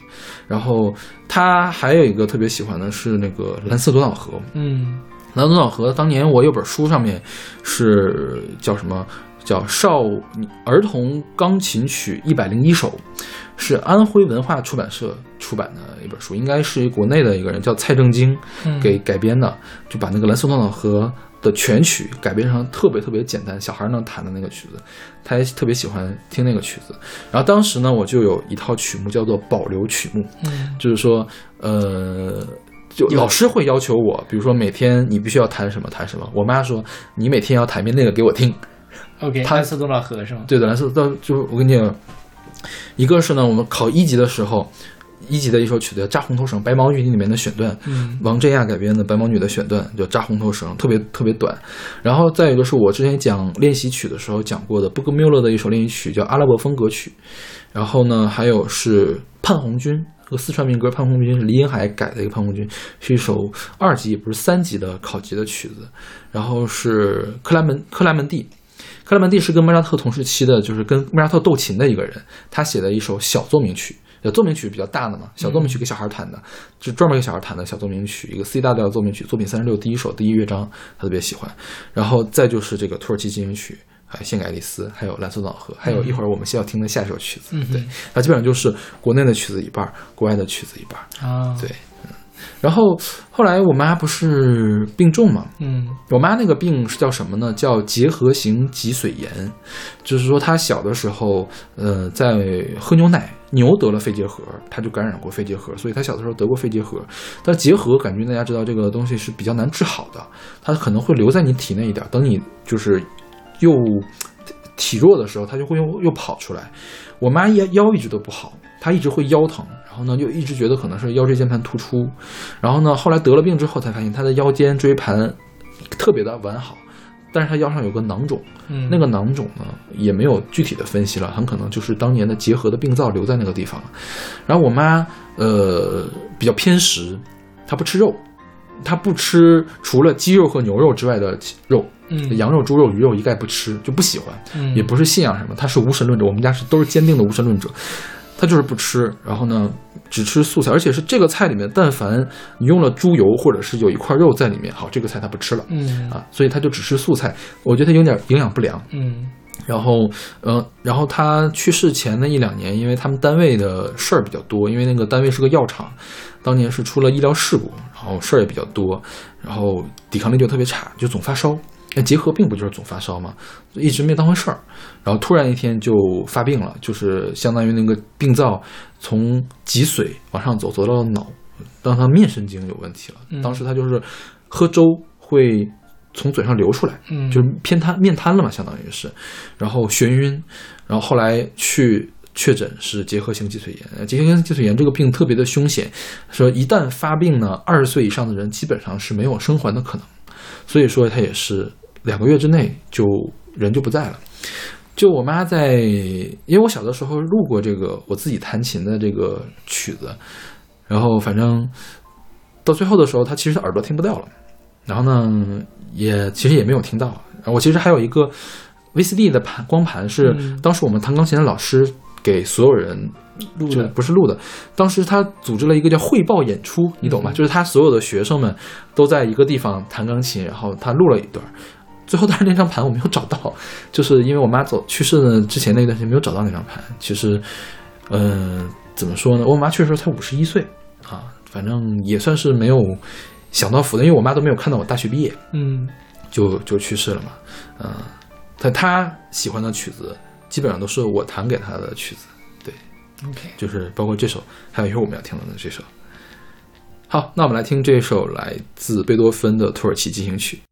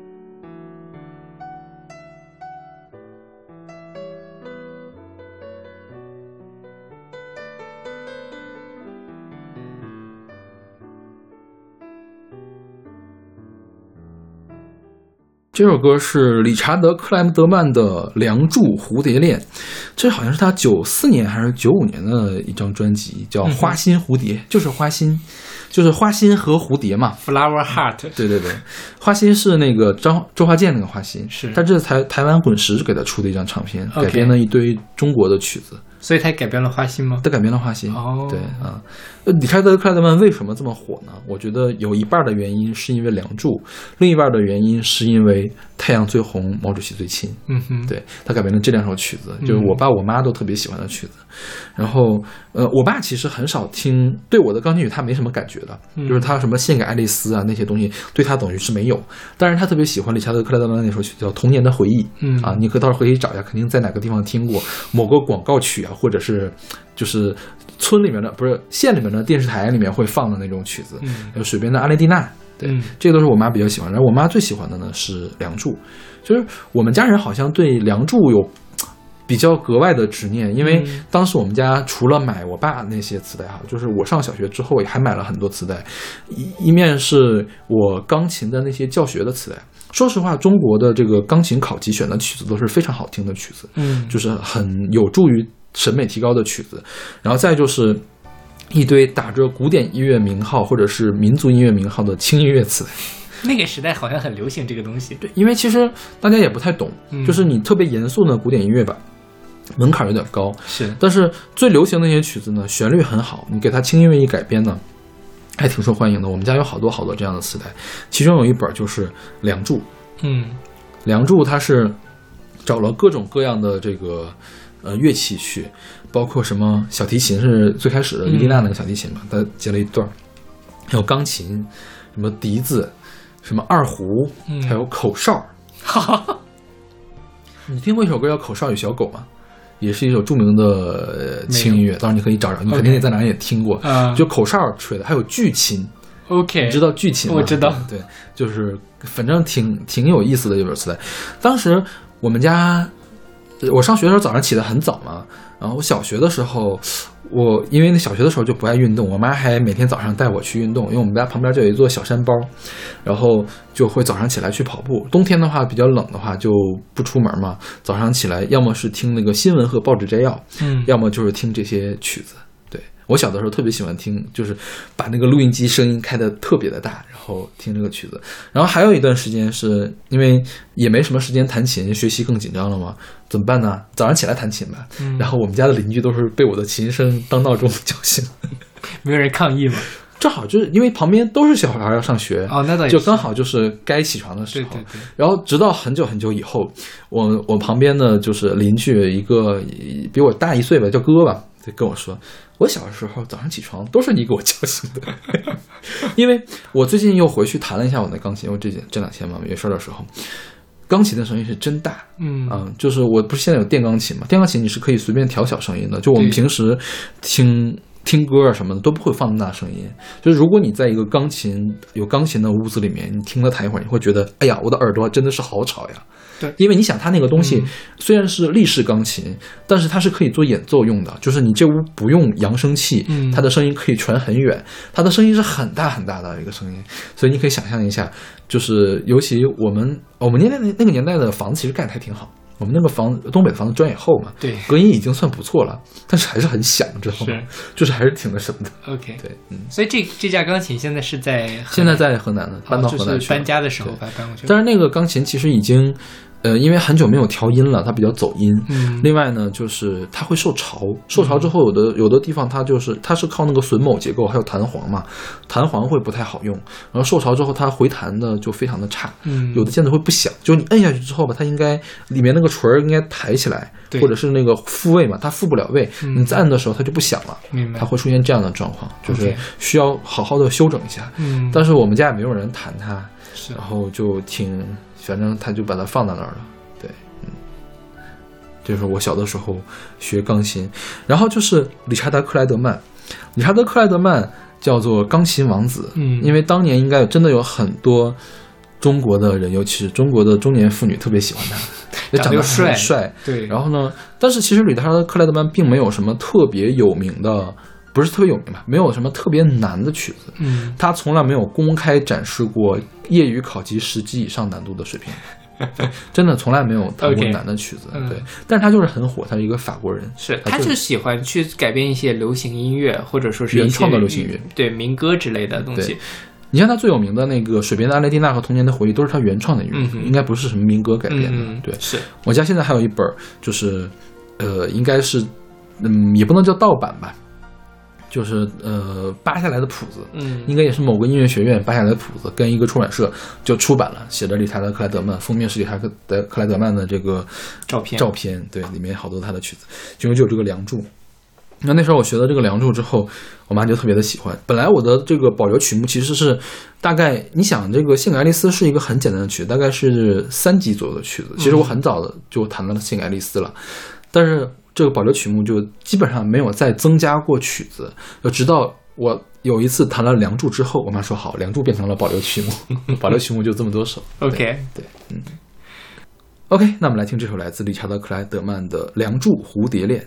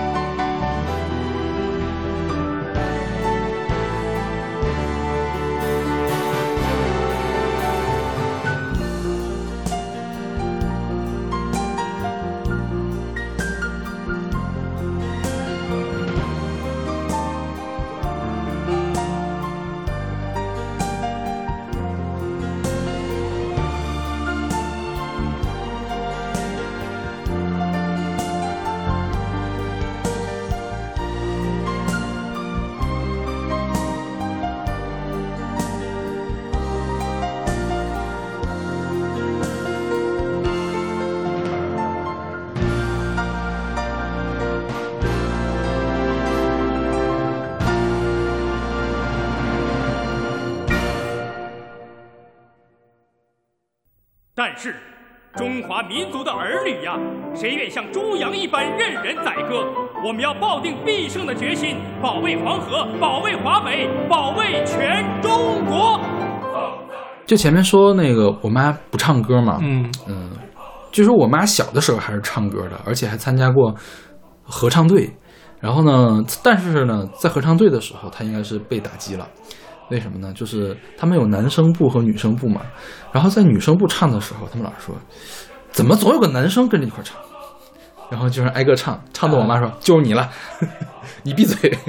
，OK，所以你妈妈声音是比较低的吗我妈平时说话声音算是中音吧，也没有很低，但是她唱起歌来就很低。？OK，我就没有听过她唱歌，知道吗？啊就听过她唱过《黄河大合唱的这句这几句，因为当时他们就在排练这个《黄河大合唱》，她为了给我展现一下是有男生在唱歌，她给我唱了两句，所以确实是确实是很低。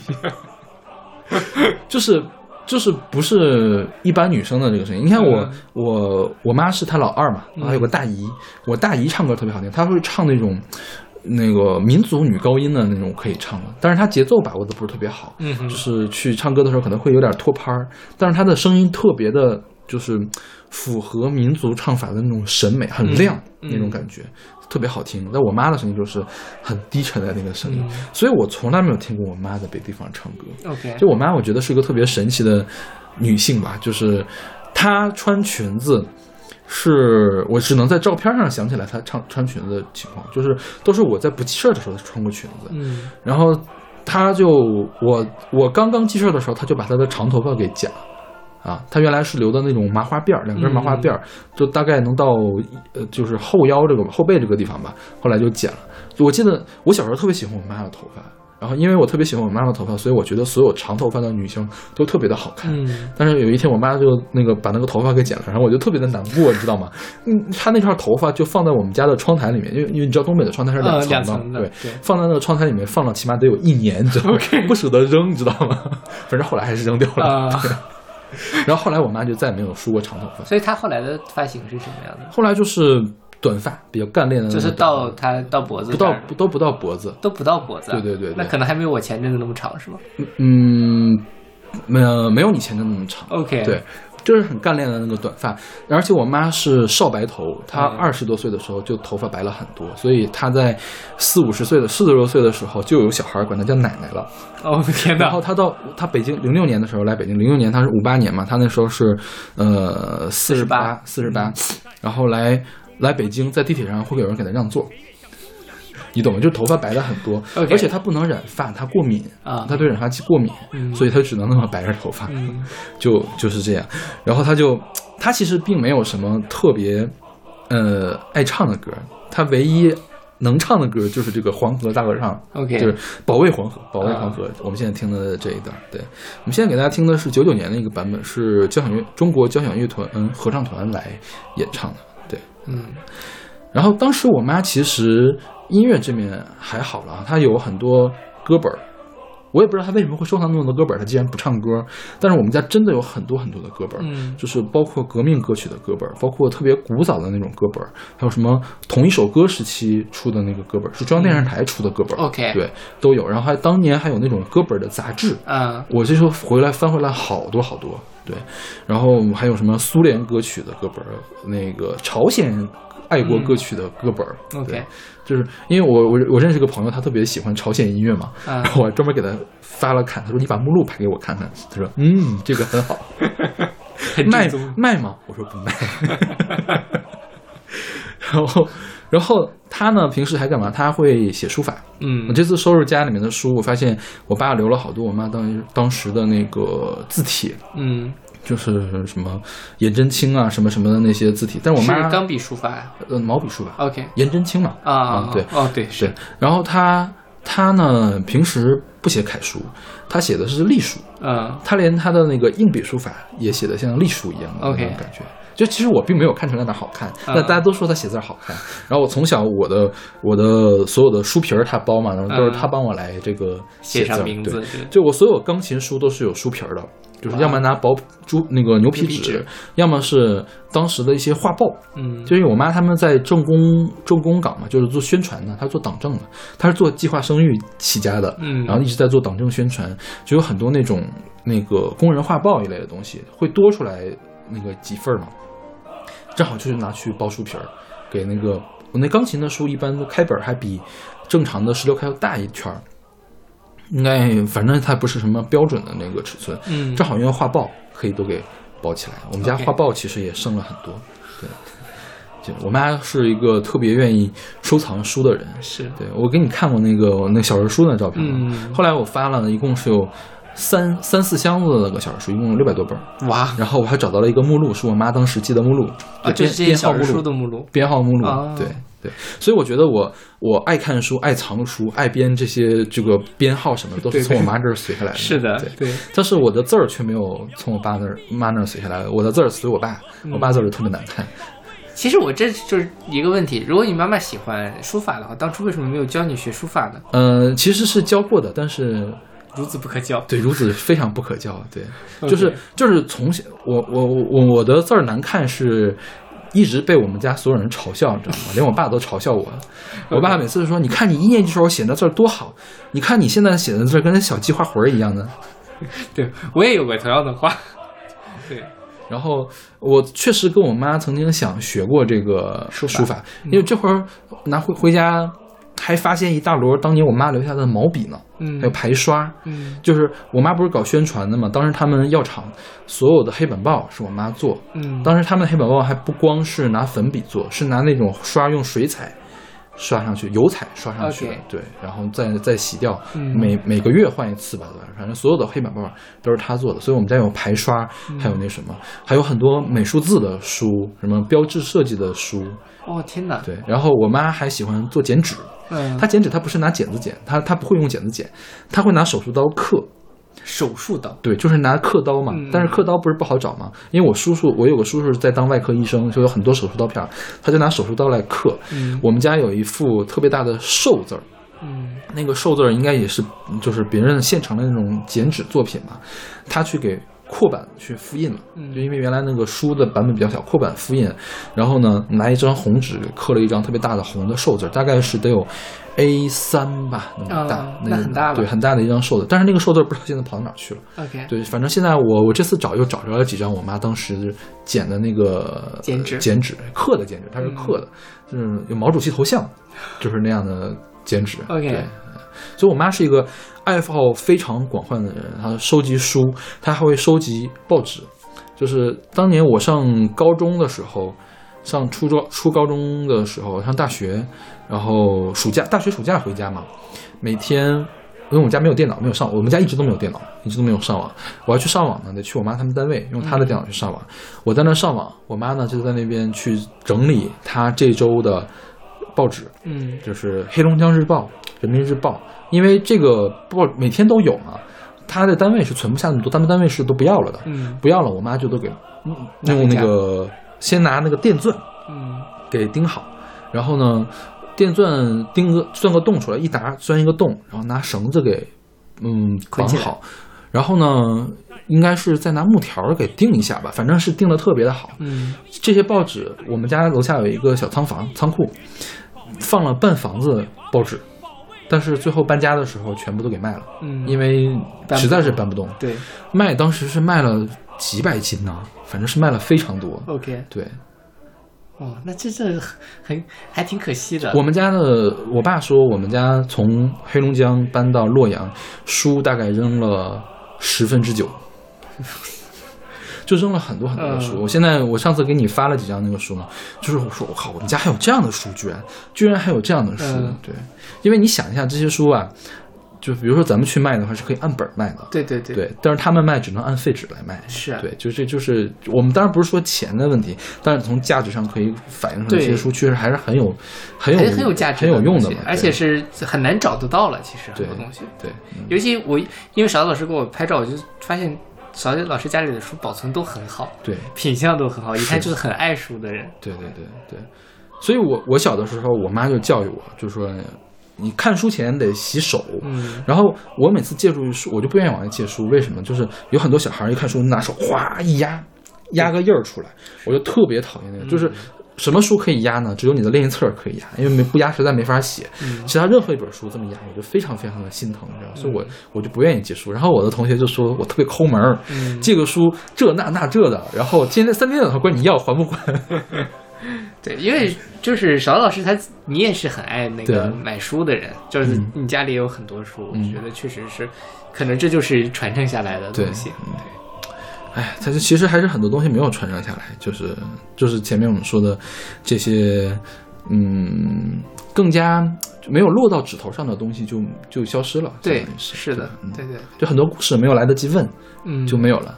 是嗯，是了，对，还有毛笔书书法艺术有没有传承下来，是这个只能跟别人学了，我觉得也学不也不会了。会了，也没有这样的事。但我我就觉得我就就明白了，就是我觉得你们家人都是还还挺有情趣的，对挺爱热爱生活的。嗯这个其实，在你身上也是这样的。对，对，就是你，因为我之前就我在准备这期节目之前，我一直没有觉得我热爱生活这块儿是从我爸那儿学到了什么东西。但是，就除了除了做饭嗯这个事儿之外，我觉得可能我爸对我的影响并不是很大。但是你看一下我小的时候听到那些歌，你说对我现在有没有影响？我觉得还是有影响的。是的我爸当时是个很潮的人，我觉得也算是比较潮了。对呀什么歌他都听，是吧？对，对而且还给我听，是对，而且我还能记得，一直都能记得。你想，那个我我们家很早就买了录音机，买了电视，然后呢，我们家也很早就买了一台放像录像带、录像机，但是呢，因为买的太早了，那个时候能录像的录像机还很贵。就买没买不起嘛，就也觉得没必要。其实他晚买一年的话，用同样的钱，完全可以买一个有录像功能的录像机了。我们家一直没有有录像功能的录像机，后来又买了 VCD，但我们家一直都没有买 DVD。嗯，对，就是这样。反正反正早年间，我觉得我们家在文化上的投资还是很大的。是啊，当时我妈每周会带我去县城里面去一趟，去逛新华书店。就是特别小的时候，二三年级的时候，也不是每周吧，反正经常去。只要去新华书店，只要去县城，一定要去新华书店。只要去新华书店，一定要带一本书回来，嗯是这样的。然后当时我妈还管他们单位的图书室，所以我看书的资源特别的多。对呀其实我们家还有很多藏书，嗯就是有有一年我们家是我奶奶搬到我们家对门来的，所以要大大的这个修整一下、倒腾一下这个东西嘛。然后是在那一年我才发现，原来我们家有六百本小人书，因为原来一直都压在那个壁橱里面嘛。嗯那年我把壁橱里面倒腾出来，那时候我还很小，我还是估计才一米一米二、一米三那么高吧，或者更更矮的时候，小学的时候，然后我就搬一个小凳儿，跑到我们家壁橱里面去，然后在那儿看这个小人书。就是一面墙的小人书，一本摞一本，没有架子，一本一本摞一本那样的小人书去看。对，好有趣啊！对对，小老师不还说吗？他说要不要把这些东西在北京做一个 collection？对啊，因为因为我现在把我的自己的房子给租出去了嘛，我说我要不要把我的房子给收回来，然后摆满了书架，把书放进去。这我觉得这些书是应该摆到外面，因为你其实你压到箱底儿的话，你可能这辈子都不会想起来去看它的。对对对就是你如果放在外面比较好拿的话，哎，你今天觉得 OK 可以，我还能抽出来看一眼。是，对，当然其实也并不会了。就算放在外面的话，可能也不会经常去看这些书。对，因为需要做的事情太多了。对，就现在越来越觉得这个时间不够用。嗯所以小的时候你觉得啊，这时间好充足啊，这个暑假都天天都不知道干什么，躺在那儿，然后看会儿电视，看会儿书，无所事事待一会儿。然后现在就会发现，其实还有很多事情可以做，对嗯，就每天就我最近也是感觉时间特别不够用。对吧？嗯，就是人在有精力的时候不知道该做什么事儿，当你真的说突然觉得自己有很多事情要做的时候，感觉身体已经大不如前了。嗯，尤其是会觉得现在做的很多事情，并不是呃是非常非常不是自己想做的事情，那是吧？对吧？对，嗯没办法。OK，ok 那我们来听这首黄河。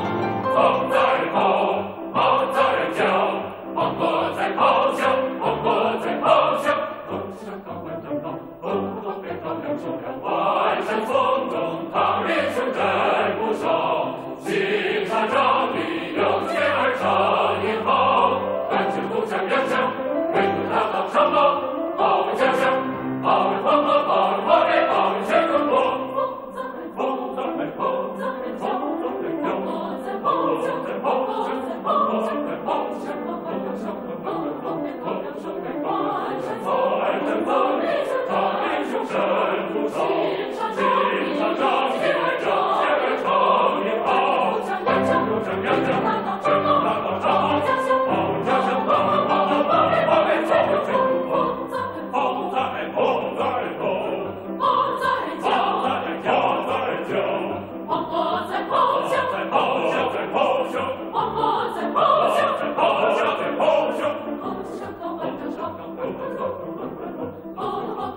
something, Lord, something, Lord.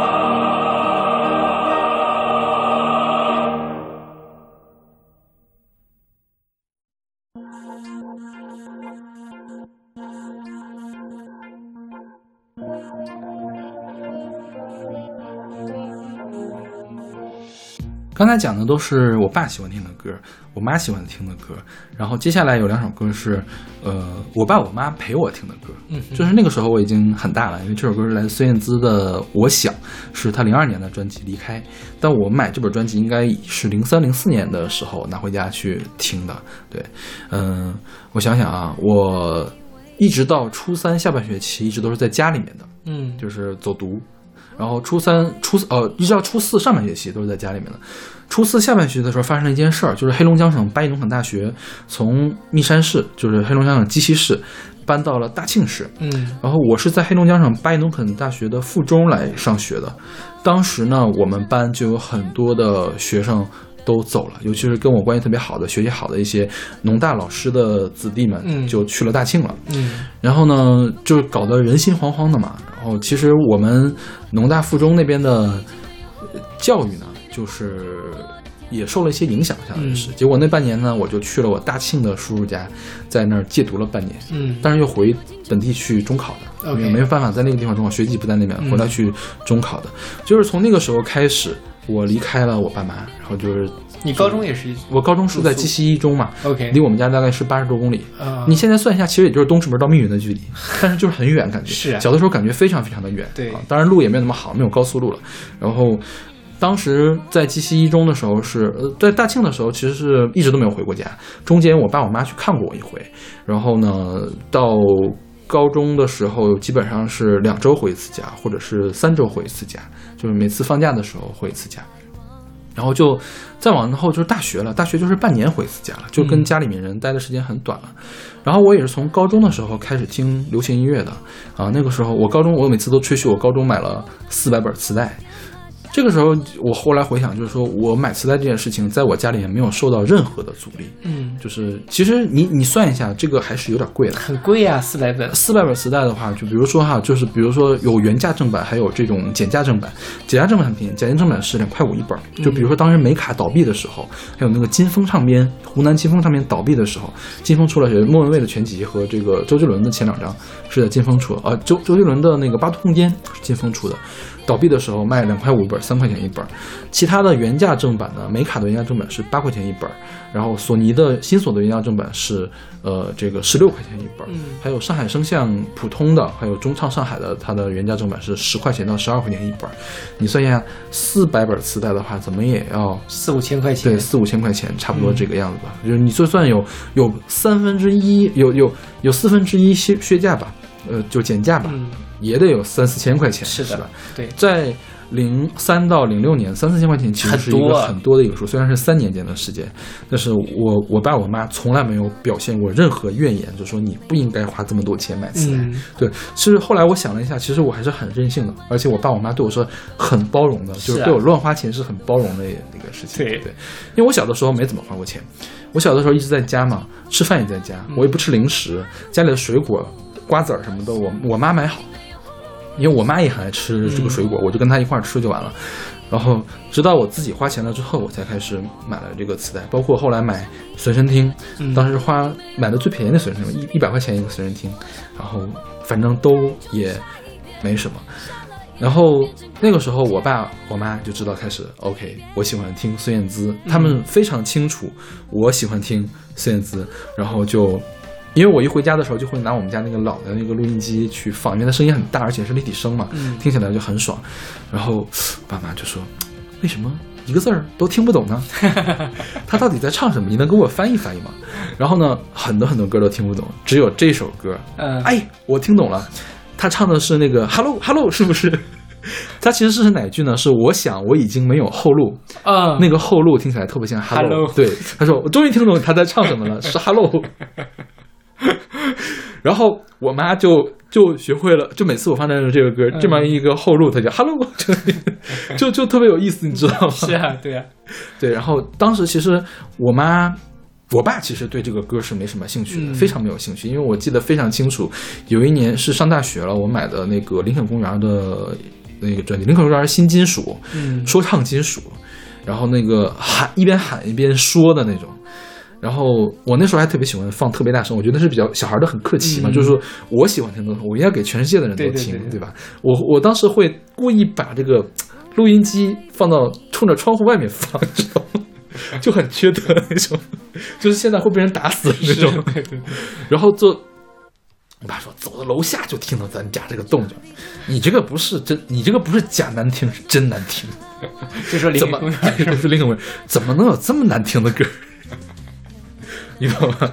这个就是我当时也也算是我跟我爸、我妈听歌的一个那什么，但是我妈经常愿意跟我一块儿听歌。嗯就是孙燕姿零三年的时候不是隐退嘛，嗯然后呢，她我会静静坐在那儿听歌，我妈会陪着我或者跟我一块儿在那儿静静在那儿听歌。其实我当时也没有具体跟她交流，因为你知道那个时候有点叛逆了，就不是很想跟爸妈去交流这个事情。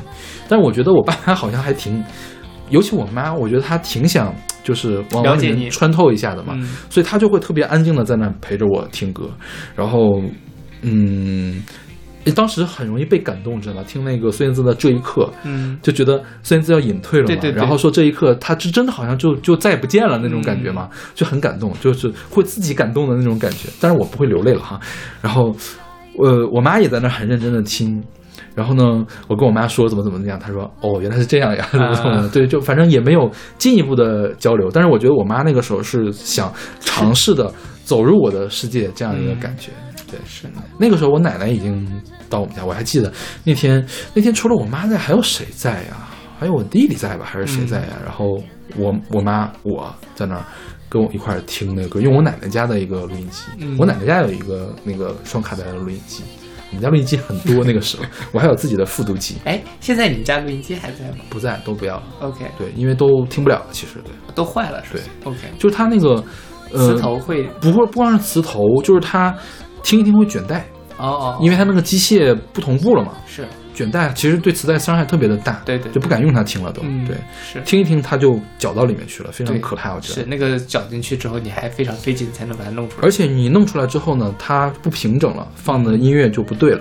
对对，嗯，是。所以我现在我的磁带我都不敢去动它。嗯。对，反正它也不会受潮，就无所谓。是。我现这次翻的话，我们家还有我我现在的磁带，我家我现在租房子这儿，当时我带了一部分，然后呢，我当时到到北京的叔叔家，北京叔叔家放了一部分，我家里面大概还有两三个那种牛奶箱吧，那么大的小小箱子的磁带，OK，对大概有这些，对，其实还是丢了很多的，嗯，就是拿到高中拿到本科来这边的时候，前一年还在听磁带呢，啊，就是哦，对那因为还是比较早，你零六年上零六年对零六年的时候还听了呢，那当时还送给别人一两盘儿。OK 对对，嗯，记得是把谁的，是菲尔的嗯。那张第一张专辑给送出去了吧？可能是对，嗯，所以你妈妈最喜欢听谁？她是最喜欢听，因为你听孙燕姿多，所以她听孙他燕姿最多。对我觉得她对流行歌曲没有什么特别的感觉。OK 对，就是现在这两首歌都是我很喜欢的歌，啊然后其实他们没有什么特别感觉，只是他们陪着我听而已。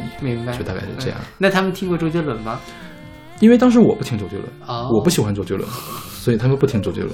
我觉得他们听周杰伦会更崩溃，就觉得孙燕姿口齿好清楚。他们知道周杰伦这个人，因为周杰伦上过春晚，嗯，，对，然后对于他们来说，周杰伦和孙燕姿是一样的，就都听不清一。样的不清楚。OK 对啊、就像你想，他只能听出 “hello” 这两个词。是，对。OK，那我们来听这首来自孙燕姿的《我想》。其实我觉得这首歌好像没有什么机会再放到我们的节目里面。但说实话，因为我是孙燕姿歌迷，我其实一开始你说这个叫《我想》，我都没有想到是哪首歌。哦哈，但是你一听还是很熟悉，一下就能唱得出来。OK 对，因为这个歌当初不是特别的 hit 吧嗯，也算是主打，因为拍了 MV。？OK，嗯，哦，那可能我听的比较晚了。对，我忘了忘了多久没见面，你还在为那件事而翻脸。我不能改变你的平衡。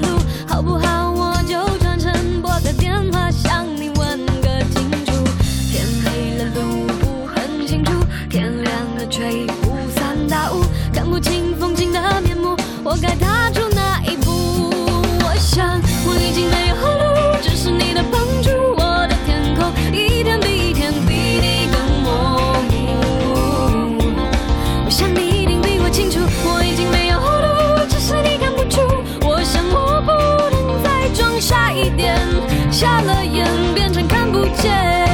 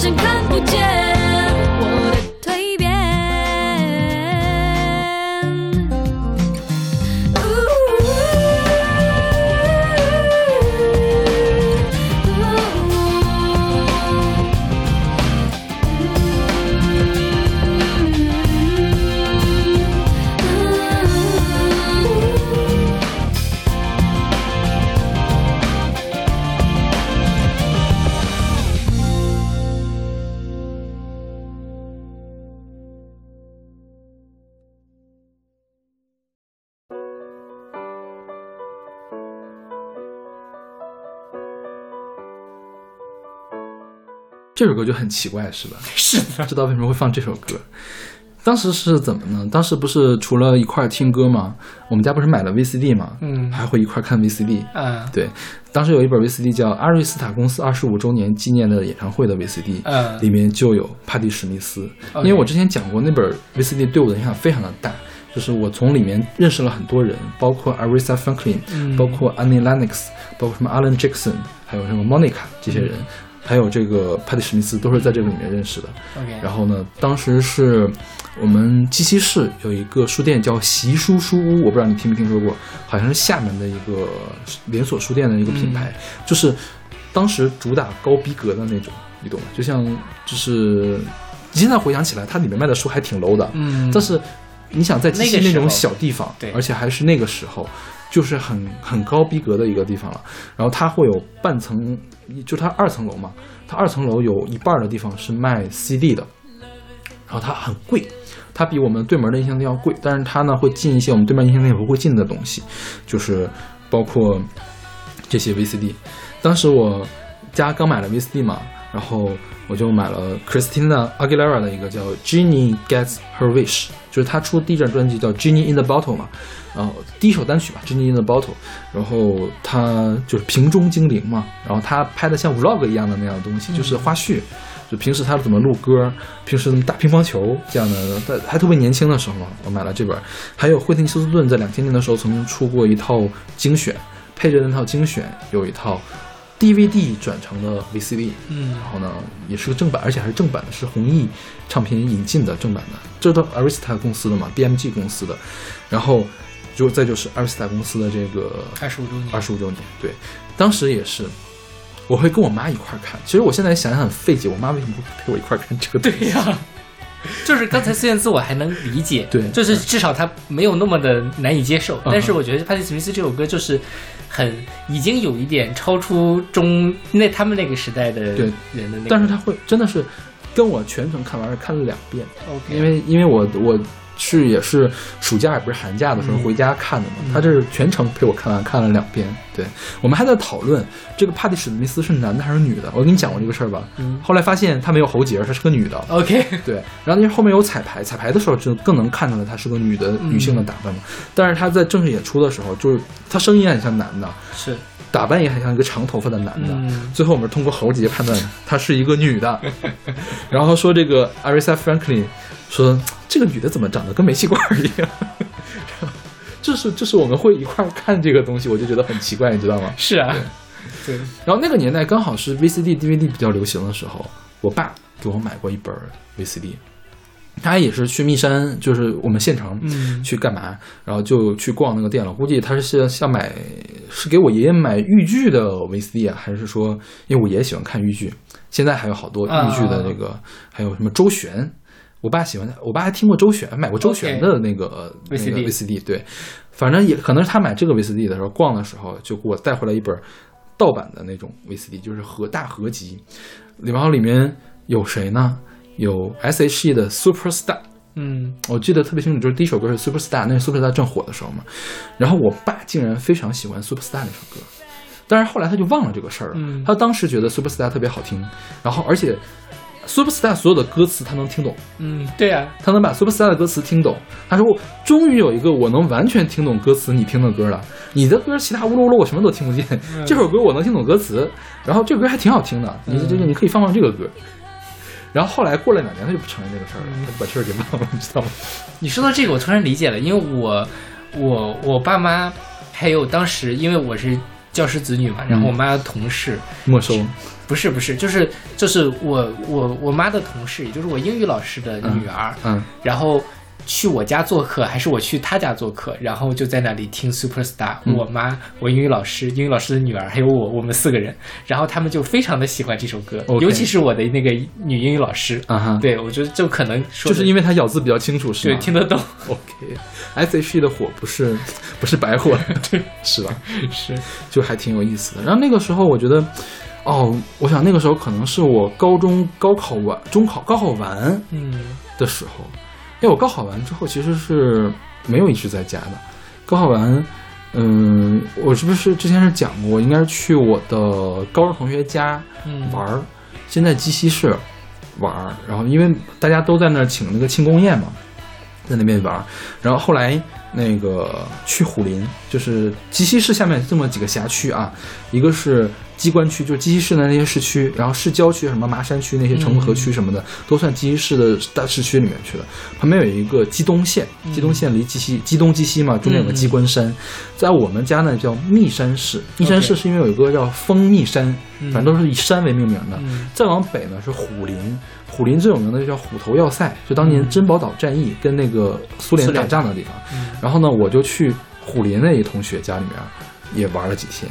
然后当时还有一些牡丹江的同学到我们这上了。牡丹江那地方有个地方叫木林，嗯木林他非常自豪，因为棱角的棱字儿只有一个读音，只有林字儿这个读音只有一个词里面使用，就是他们家那个地名使用。然后他会他会非常自豪的翻开现代汉语词典，你看我们家的竟然出现在现代汉语词典上哦，你看是其他什么地方可以出现在现代汉语词典上？OK，然后我去他们家玩了几天，当时我的就合租的一个室友，嗯我们从高中开始就开始合租。哎，你们是住在外面？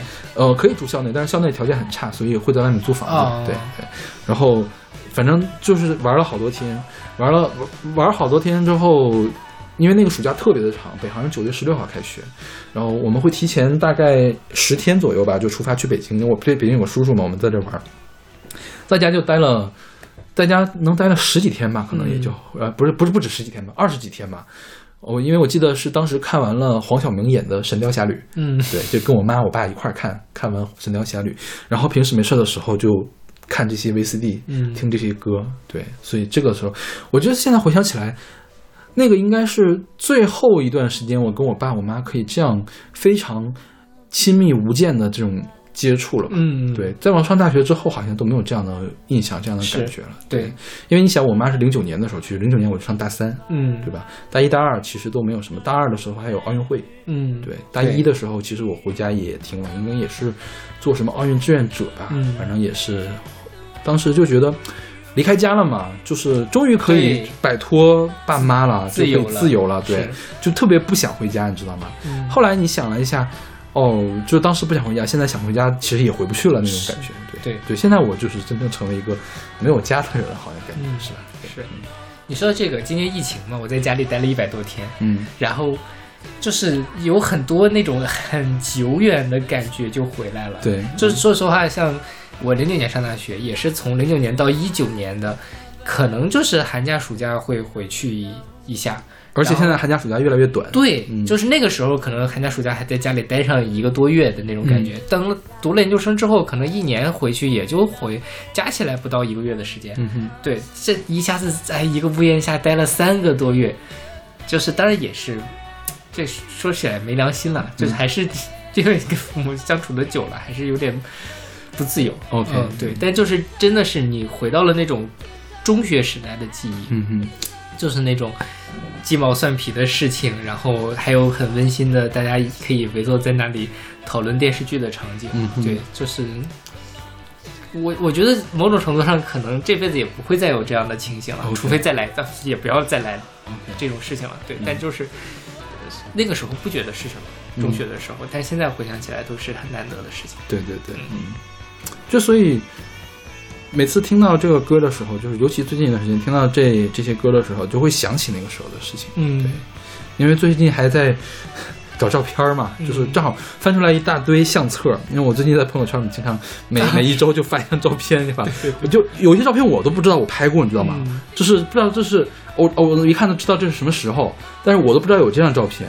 然后我我的一些我昨天发的是那个我小的时候在我奶奶家，那时候应该上二年级吧，嗯我想应该上二年级，然后或者是一年级，然后我和我的另外两个弟弟，然后还有两个婶儿，在我奶奶家那个桌子前面正吃饭的时候，应该是我妈给我拍的一张，给我们拍的一张照片儿。嗯然后我那婶儿跟我说，她都没见过这张照片儿，，OK，就是就就是就是，我觉得现在大家处于一个照片爆炸的这样一个时代哈，就是好像觉得照片是一个挺无所谓的一个事情。这其实反而到后面有数码相机之后，我的影像留存的反而变少了，就我爸的影像留存的变少了。早年间没有数码相机的时候，每拍一张照片都很珍惜，的，大家会非常非常仔细的在照相机面前摆出一个形态，或者是有的时候抓拍到一个形态，你会觉得非常非常的，就是珍贵，你知道吗？就是你能瞬间回想到，哦，当时发生了什么事情。对，就因为我小的我我我们家我最有意义的一张照片是什么呢？是我据说是我的第一部，就是说我在那站着，正好我爸我妈拿着相机不知道干嘛拍照，我在那站着，我就是。这时候还不会说呢，说就喊就会喊爸爸妈妈，嗯就喊爸爸爸爸，然后喊妈妈妈妈什么的，然后就要抱，伸手要抱，嗯结果啪嗒往前迈了一步，哦，被拍下来了。哇哦，对，据说是我的第一部啊，不知道是不是真正的第一部。嗯这个因为爸妈都不在嘛，拍照的人都不在了，所以当时他根本跟我说这，但我觉得这个事儿总有点太巧了，你不觉得吗？怎么着我就拍第一部的时候，然后有个相机在那等着我。你这个可以直接当做什么柯达的广告了。对对，对那个时候真的，你说每拍每按自己快快门都是要钱的，对，所以那时候大家都很重视这件事情。嗯我觉得这个事情到现在在他们那一辈人里面，心里还会有这个。每一年回家的时候，我妈他们都会说是少拍点儿，不用那么不不是，他们都会专门要拍照片。啊啊就是即便现在是手，他们也会摆出 pose 来，比如他们几个姐妹就站在一块儿挽着手啊之类的拍张照片。就是对于他们来说，我自己觉得是，可能咱们这一代人就拍照真的是一个太稀松平常的事情，但对于他们来说，拍照啊对他们来说还是 mean something 的一个事情。嗯，就是我爸这个事儿发生之后，有一件事特别可惜是什么呢？因为我爸他的手机比较差，嗯啊，他他之前的手机比较差，后来我给他换了一个新的嘛，但他养成了一个习惯，他会清理掉他的手机，嗯。他拍的照片，他发的短信、微信什么都会被他清理掉，，OK，对，所以很多东西都被他清理掉了。嗯。就是我最后他的手机里现在一张照片都没有，他会随时把他的内存，就是这存储空间都给清理到嗯。最干净，包括我姑的这个手机也是，嗯。对。啊，这个是蛮遗憾。的。对，嗯。所以，所以我现在觉得，就是你后来我回想了一下，最近几年，比如说过年的时候大家聚一下，嗯，拍点照片还是有用的，嗯真的是很有用的一个东西。就是就是你你可能你过一年之后觉得没什么，你过十年过二十年，你再回头看到哦，原来当时是这个样子的，嗯，你会感觉非常的不一样。对，是的，嗯然后我会发现哦，我小时候怎么这么可爱？我的小时候好可爱呀！是现在，现在怎么长成这个样子了？就我看你朋友圈照片愣了半天，认了半天你是谁？OK，然后我我那个朋友圈不是说的说哦，谁还没可爱过呢？然后我那个二弟弟就说我非常可爱，就是那上面不是我两个弟弟吗？啊我中间那个弟弟是我二弟弟。嗯 我后来发现，因为我我说实话，我我就我二弟弟长大了之后，我就觉得他没有很好看了。那那小时候真的是非常非常的可爱你知道吗？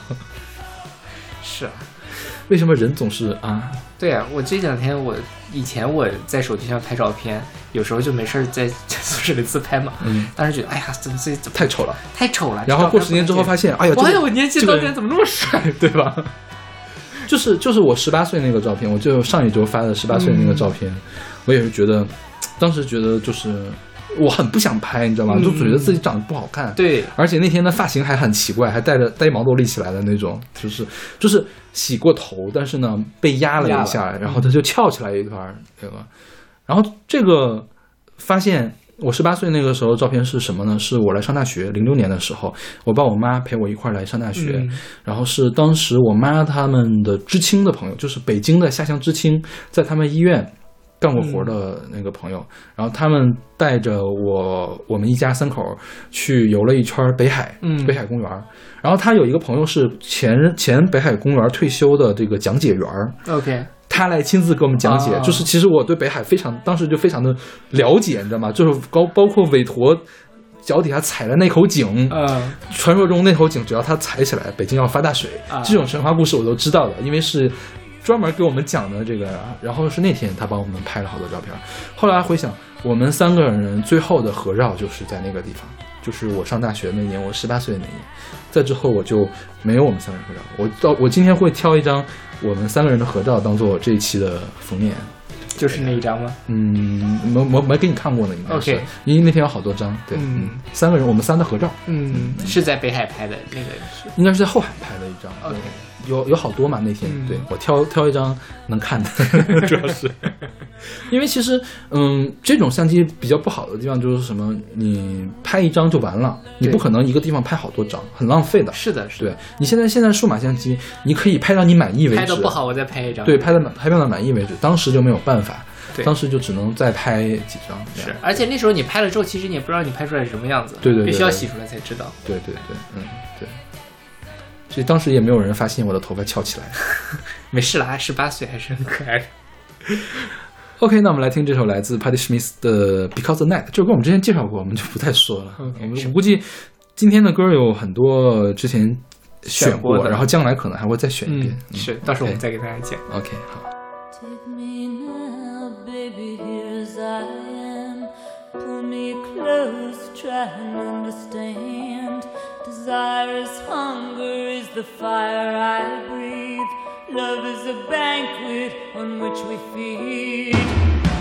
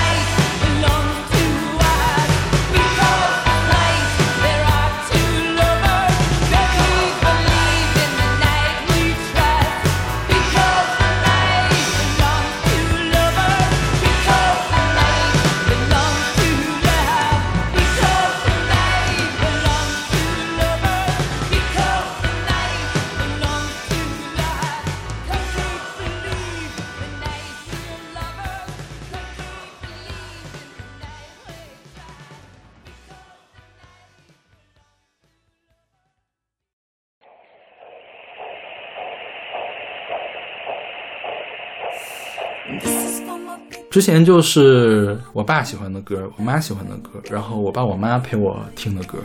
那最后其实还是要回到这个主题上来，因为最近就是也不是也不是专门找吧，就是为了这期节目找的歌嘛。我觉得第一第一个映入眼就是第一个映入脑海的歌，是我们最开始放的宇多田光的那个《盛夏骤雨》，因为《盛夏骤雨》那首歌，我在做母亲节那一期的时候，我就说我要选到我的音乐速写里面的，因为这个是我在听歌听了很多很多，听了麻木之后，又突然一下子能打动我的一首歌，嗯就是对我来说很，对我听歌的旅程很重要的一首歌吧。但是没想到我不得已又再选了一遍，然后再有一首就是这个 Mariah Carey 的这个 Mar Mariah Carey 的这个拜拜。嗯，这是他零八年的专辑，就一等于 MC 平方，嗯这张专辑里面的。他其实是好像是 Mariah Carey 当时的祖母还是外祖母去世了，然后他写的这首歌。对，嗯，一般的这个，嗯，就是跟亲人们告别的这个歌，都会像宇多田光那样很伤心。但是其实 Mariah Carey 这首歌，你如果不看歌词的话，你想象不到他是在跟人家说缅怀。对我觉得其实，嗯，可能中国人更看不开一些吧，可能外国人更看得开一些。嗯就是或者是东方人更看不开一些，西方人更看得开一些，就是真正告别的时候，其实我们需要一样这样这样的态度。对，嗯，最近就我表姑嘛，我表姑她受打击非常的大，因为跟我爸朝夕相处的人就是她，然后我也非常理解。她会这个样子，他们感情其实很好，因为我们毕竟还是亲戚，我叫他一声姑的嘛，嗯我们是非常好的亲戚，本来就有亲戚这层关系，然后又天天在一起生活，然后两个人都是很好的人，感情也非常的好。这件事情，就是你别说他觉得突然，我都觉得太突然了。就是我一时半会儿也没有完全想清楚怎么回事，他就更完全没有想清楚。他本身就是没那么坚强，是一个需要我爸照顾的一个人。现在相当于是家里面真的是天塌下来了，对他来说是吧？因为天塌，毕竟我有点远，嗯我在洛阳，我还是有点远，我不可能帮他一直顶着这个天，他就得自己扛着。尤其你像刚出事儿那段时间，因为我要在家里处理事，我还能天天陪着他。其实现在他没有人陪，他就都不能自己一个人在家里面待着，因为你看到每一个地方都有我爸爸当年留下的东西，就比如说我爸厨房里面放着一罐儿他之前做的那个芝麻盐儿。呃，或者是他这不知道拿什么东西做，应该是拿什么香料做的炖肉的时候用的那个盐，直接放进去就可以了。然后炸了一桶花椒油，就是明油，就是炒菜之后淋的那个那个明油嘛。然后之前我说那个饺子馅儿，还有一堆肉，还有我爸从东北带过来的菜板儿，说前段时间刚重新又爆平过那什么。然后看到地面儿就会想起来，哦，原来我爸每天都会擦的，把这个地擦的干干净净。因为我我姑不干家务活儿，我爸跟我说过，说他找的老婆他都不干家务活儿。我妈当时也不干家务活儿，我姑也不干家务活儿，都是我爸来干的。说地擦的干干净净，一尘不染，谁要弄脏了，他要他要说的。然后，然后就你想，原来是充满你整个生活的一个人，然后天天跟你因为鸡毛蒜皮小事儿跟你记来记记来记来的这个人，突然一下就不在了，永远的都不在了。然后他就非常的受不了，而且我姑是那种闲不下来的人，就是经常想出去干点活儿啊，挣点钱啊。你说他他就是其实其实我也我现在也能理解，就是他总要有一个奔头。比如说我爸的奔头就是说养好身体，我要锻炼身体；我奶奶的奔头我要天天捡破烂儿。嗯我姑姑的奔头就是说，我虽然挣不了多少钱，但我要工作。我工作呢，我挣一分钱是一分钱，反正也能干得动嘛。这个是他的一个奔头。然后我爸就总觉得说你，你为什么非得要出去干活？家里面的地脏了你看不出来，你爸妈那儿没人给做饭，还得我去给做饭。然后呢，他就非得要出去挣钱。然后后来因为这个事情之后，其实现在出了这个事情，其实我是挺希望表姑出去干点活的，因为你可以分散一下这个感觉嘛。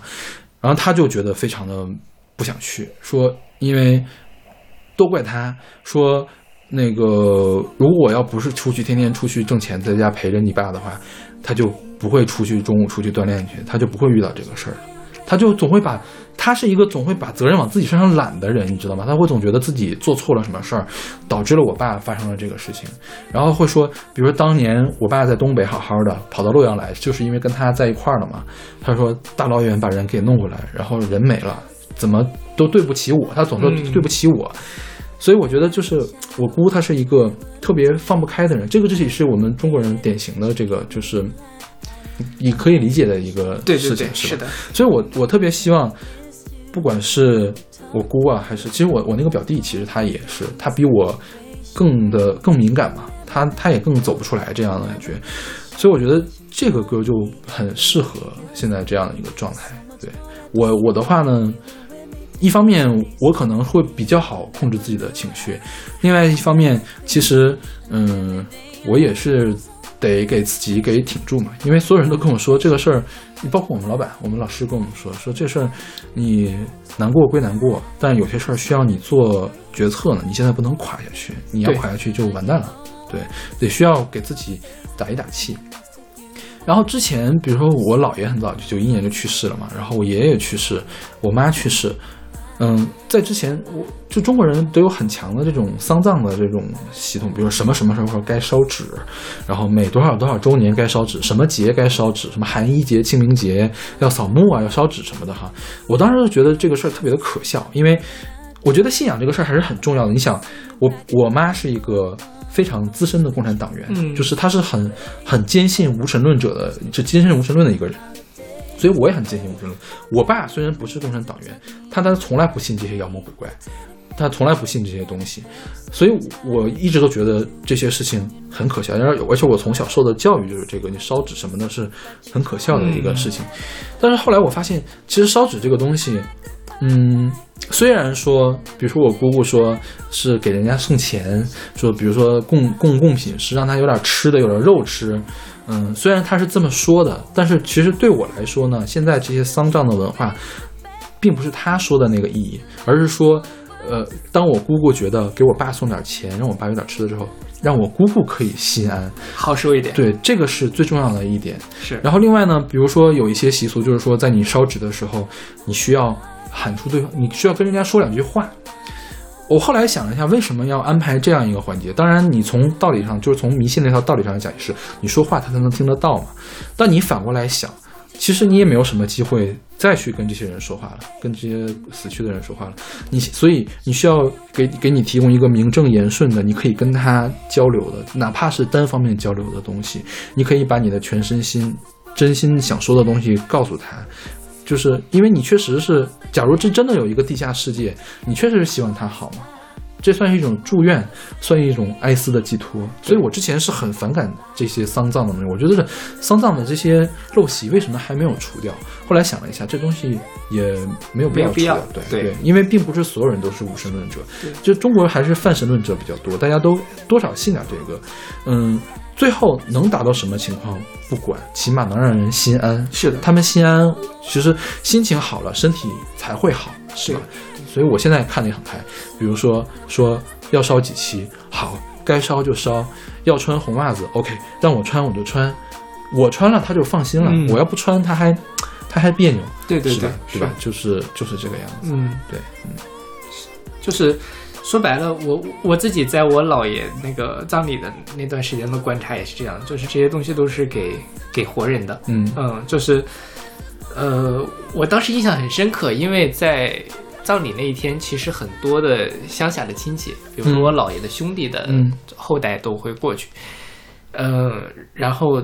中午、上午那个弄完棺材火化之后，中午大家会聚在一块儿吃饭嘛，有说有笑的。嗯然后我我当时其实一开始，我说我小时候我觉得这个场景很荒谬，因为这是一个葬礼，对吧？但其实农村就有是就是有这样吃席的这样的一个传统，葬礼也要吃席，然后是什么？后来我就觉得，对于我们这些真正可能因为我的姥爷的过世感到悲伤的人，迎来送往是一种很好的分散注意力的行为。嗯因为这样的话，也包括像我，我我我我姥爷的几个子女，我妈还有我舅舅我姨之类的，那天都要去招待各种亲戚之类的。那对于其他的人来说，可能这也是一种，就是大家也没有办法很经常的见面了，因为大家都在不同的地方，因为这样的东西。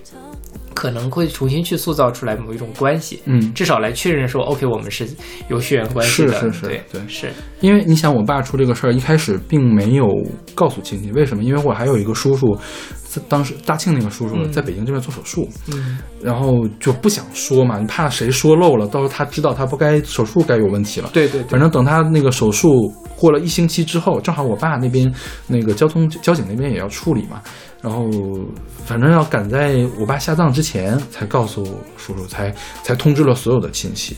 然后当时我北京有另外一个堂叔，就是我爸的堂弟，就是我本来是周天早上办葬礼嘛，我们周四晚上、周四下午、周四中午开始跟大家通知的。周四中午跟他说，他跟我婶儿立即就请假跑到洛阳去了。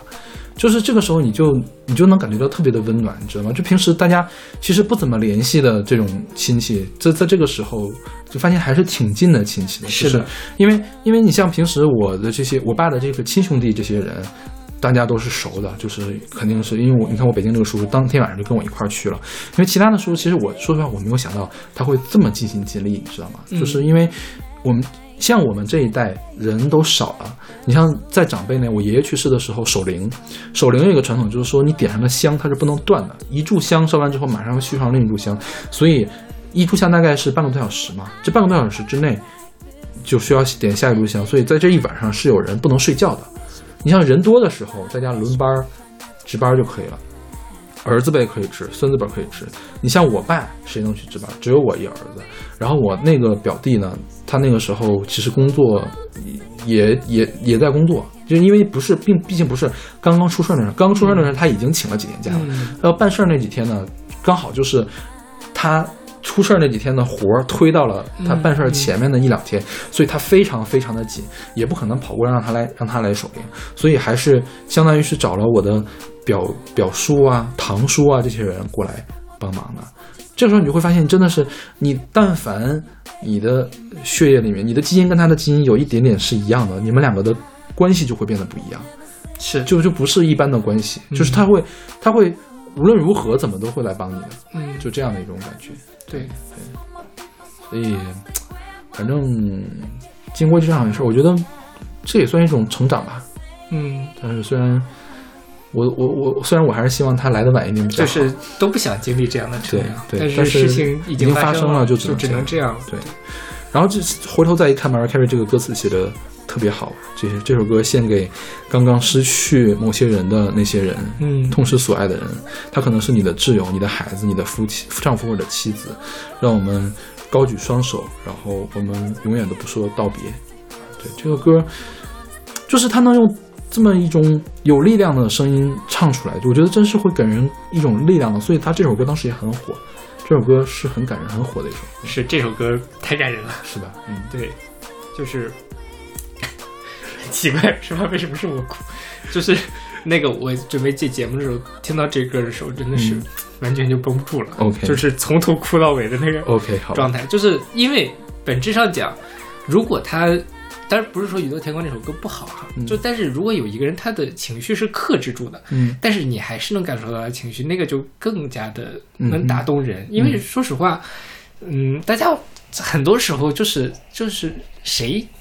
就是没办法，很多事情就是要面对。有时候你就是要去像 Mariah Carey 啊，你就去要要坚强，要、嗯要要要要告别，要怎么怎么样。但是谁又真的想这样呢？对吧？是，嗯。嗯，这就是我们作为人类必须要接受的生老病死的所有的问题。对，嗯，哎呀，反正现在因为时间也过去一段时间了嘛，啊，我表姑她的心情肯定还没有完全恢复，因为我爸当时恢复情绪起码是过了一年。嗯我爸其实是个很坚强的人了，但是他说他每天晚上都会梦到我妈，就是梦到我妈说，呃，回家了，哎，你怎么在这儿啊？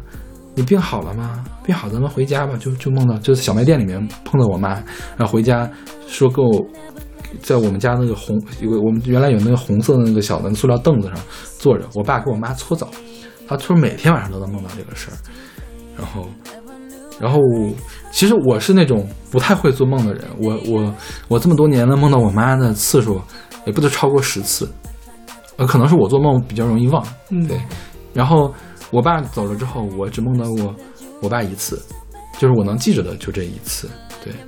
然后记得那一次之后，你再回头看宇宙天光那个歌词，就是就是你闭上眼了之后，再也回不去刚才那个熟悉的这个景象了，就会觉得很难受。对是，嗯。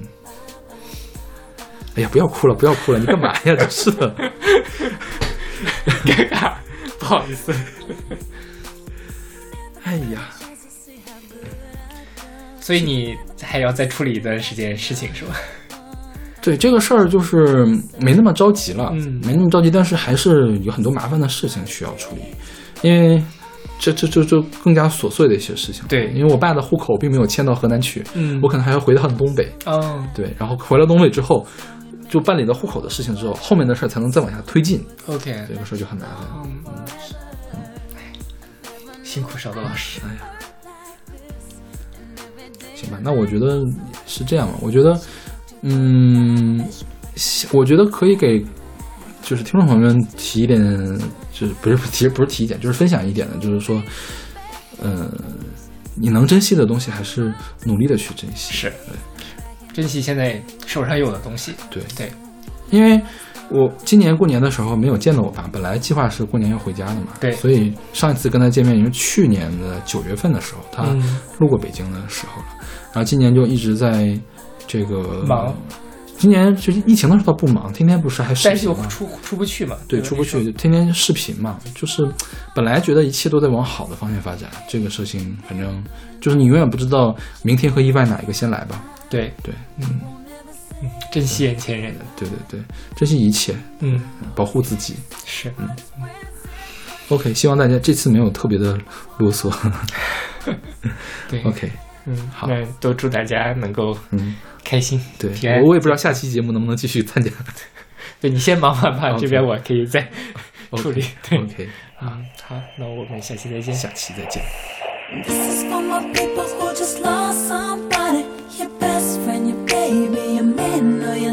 need it.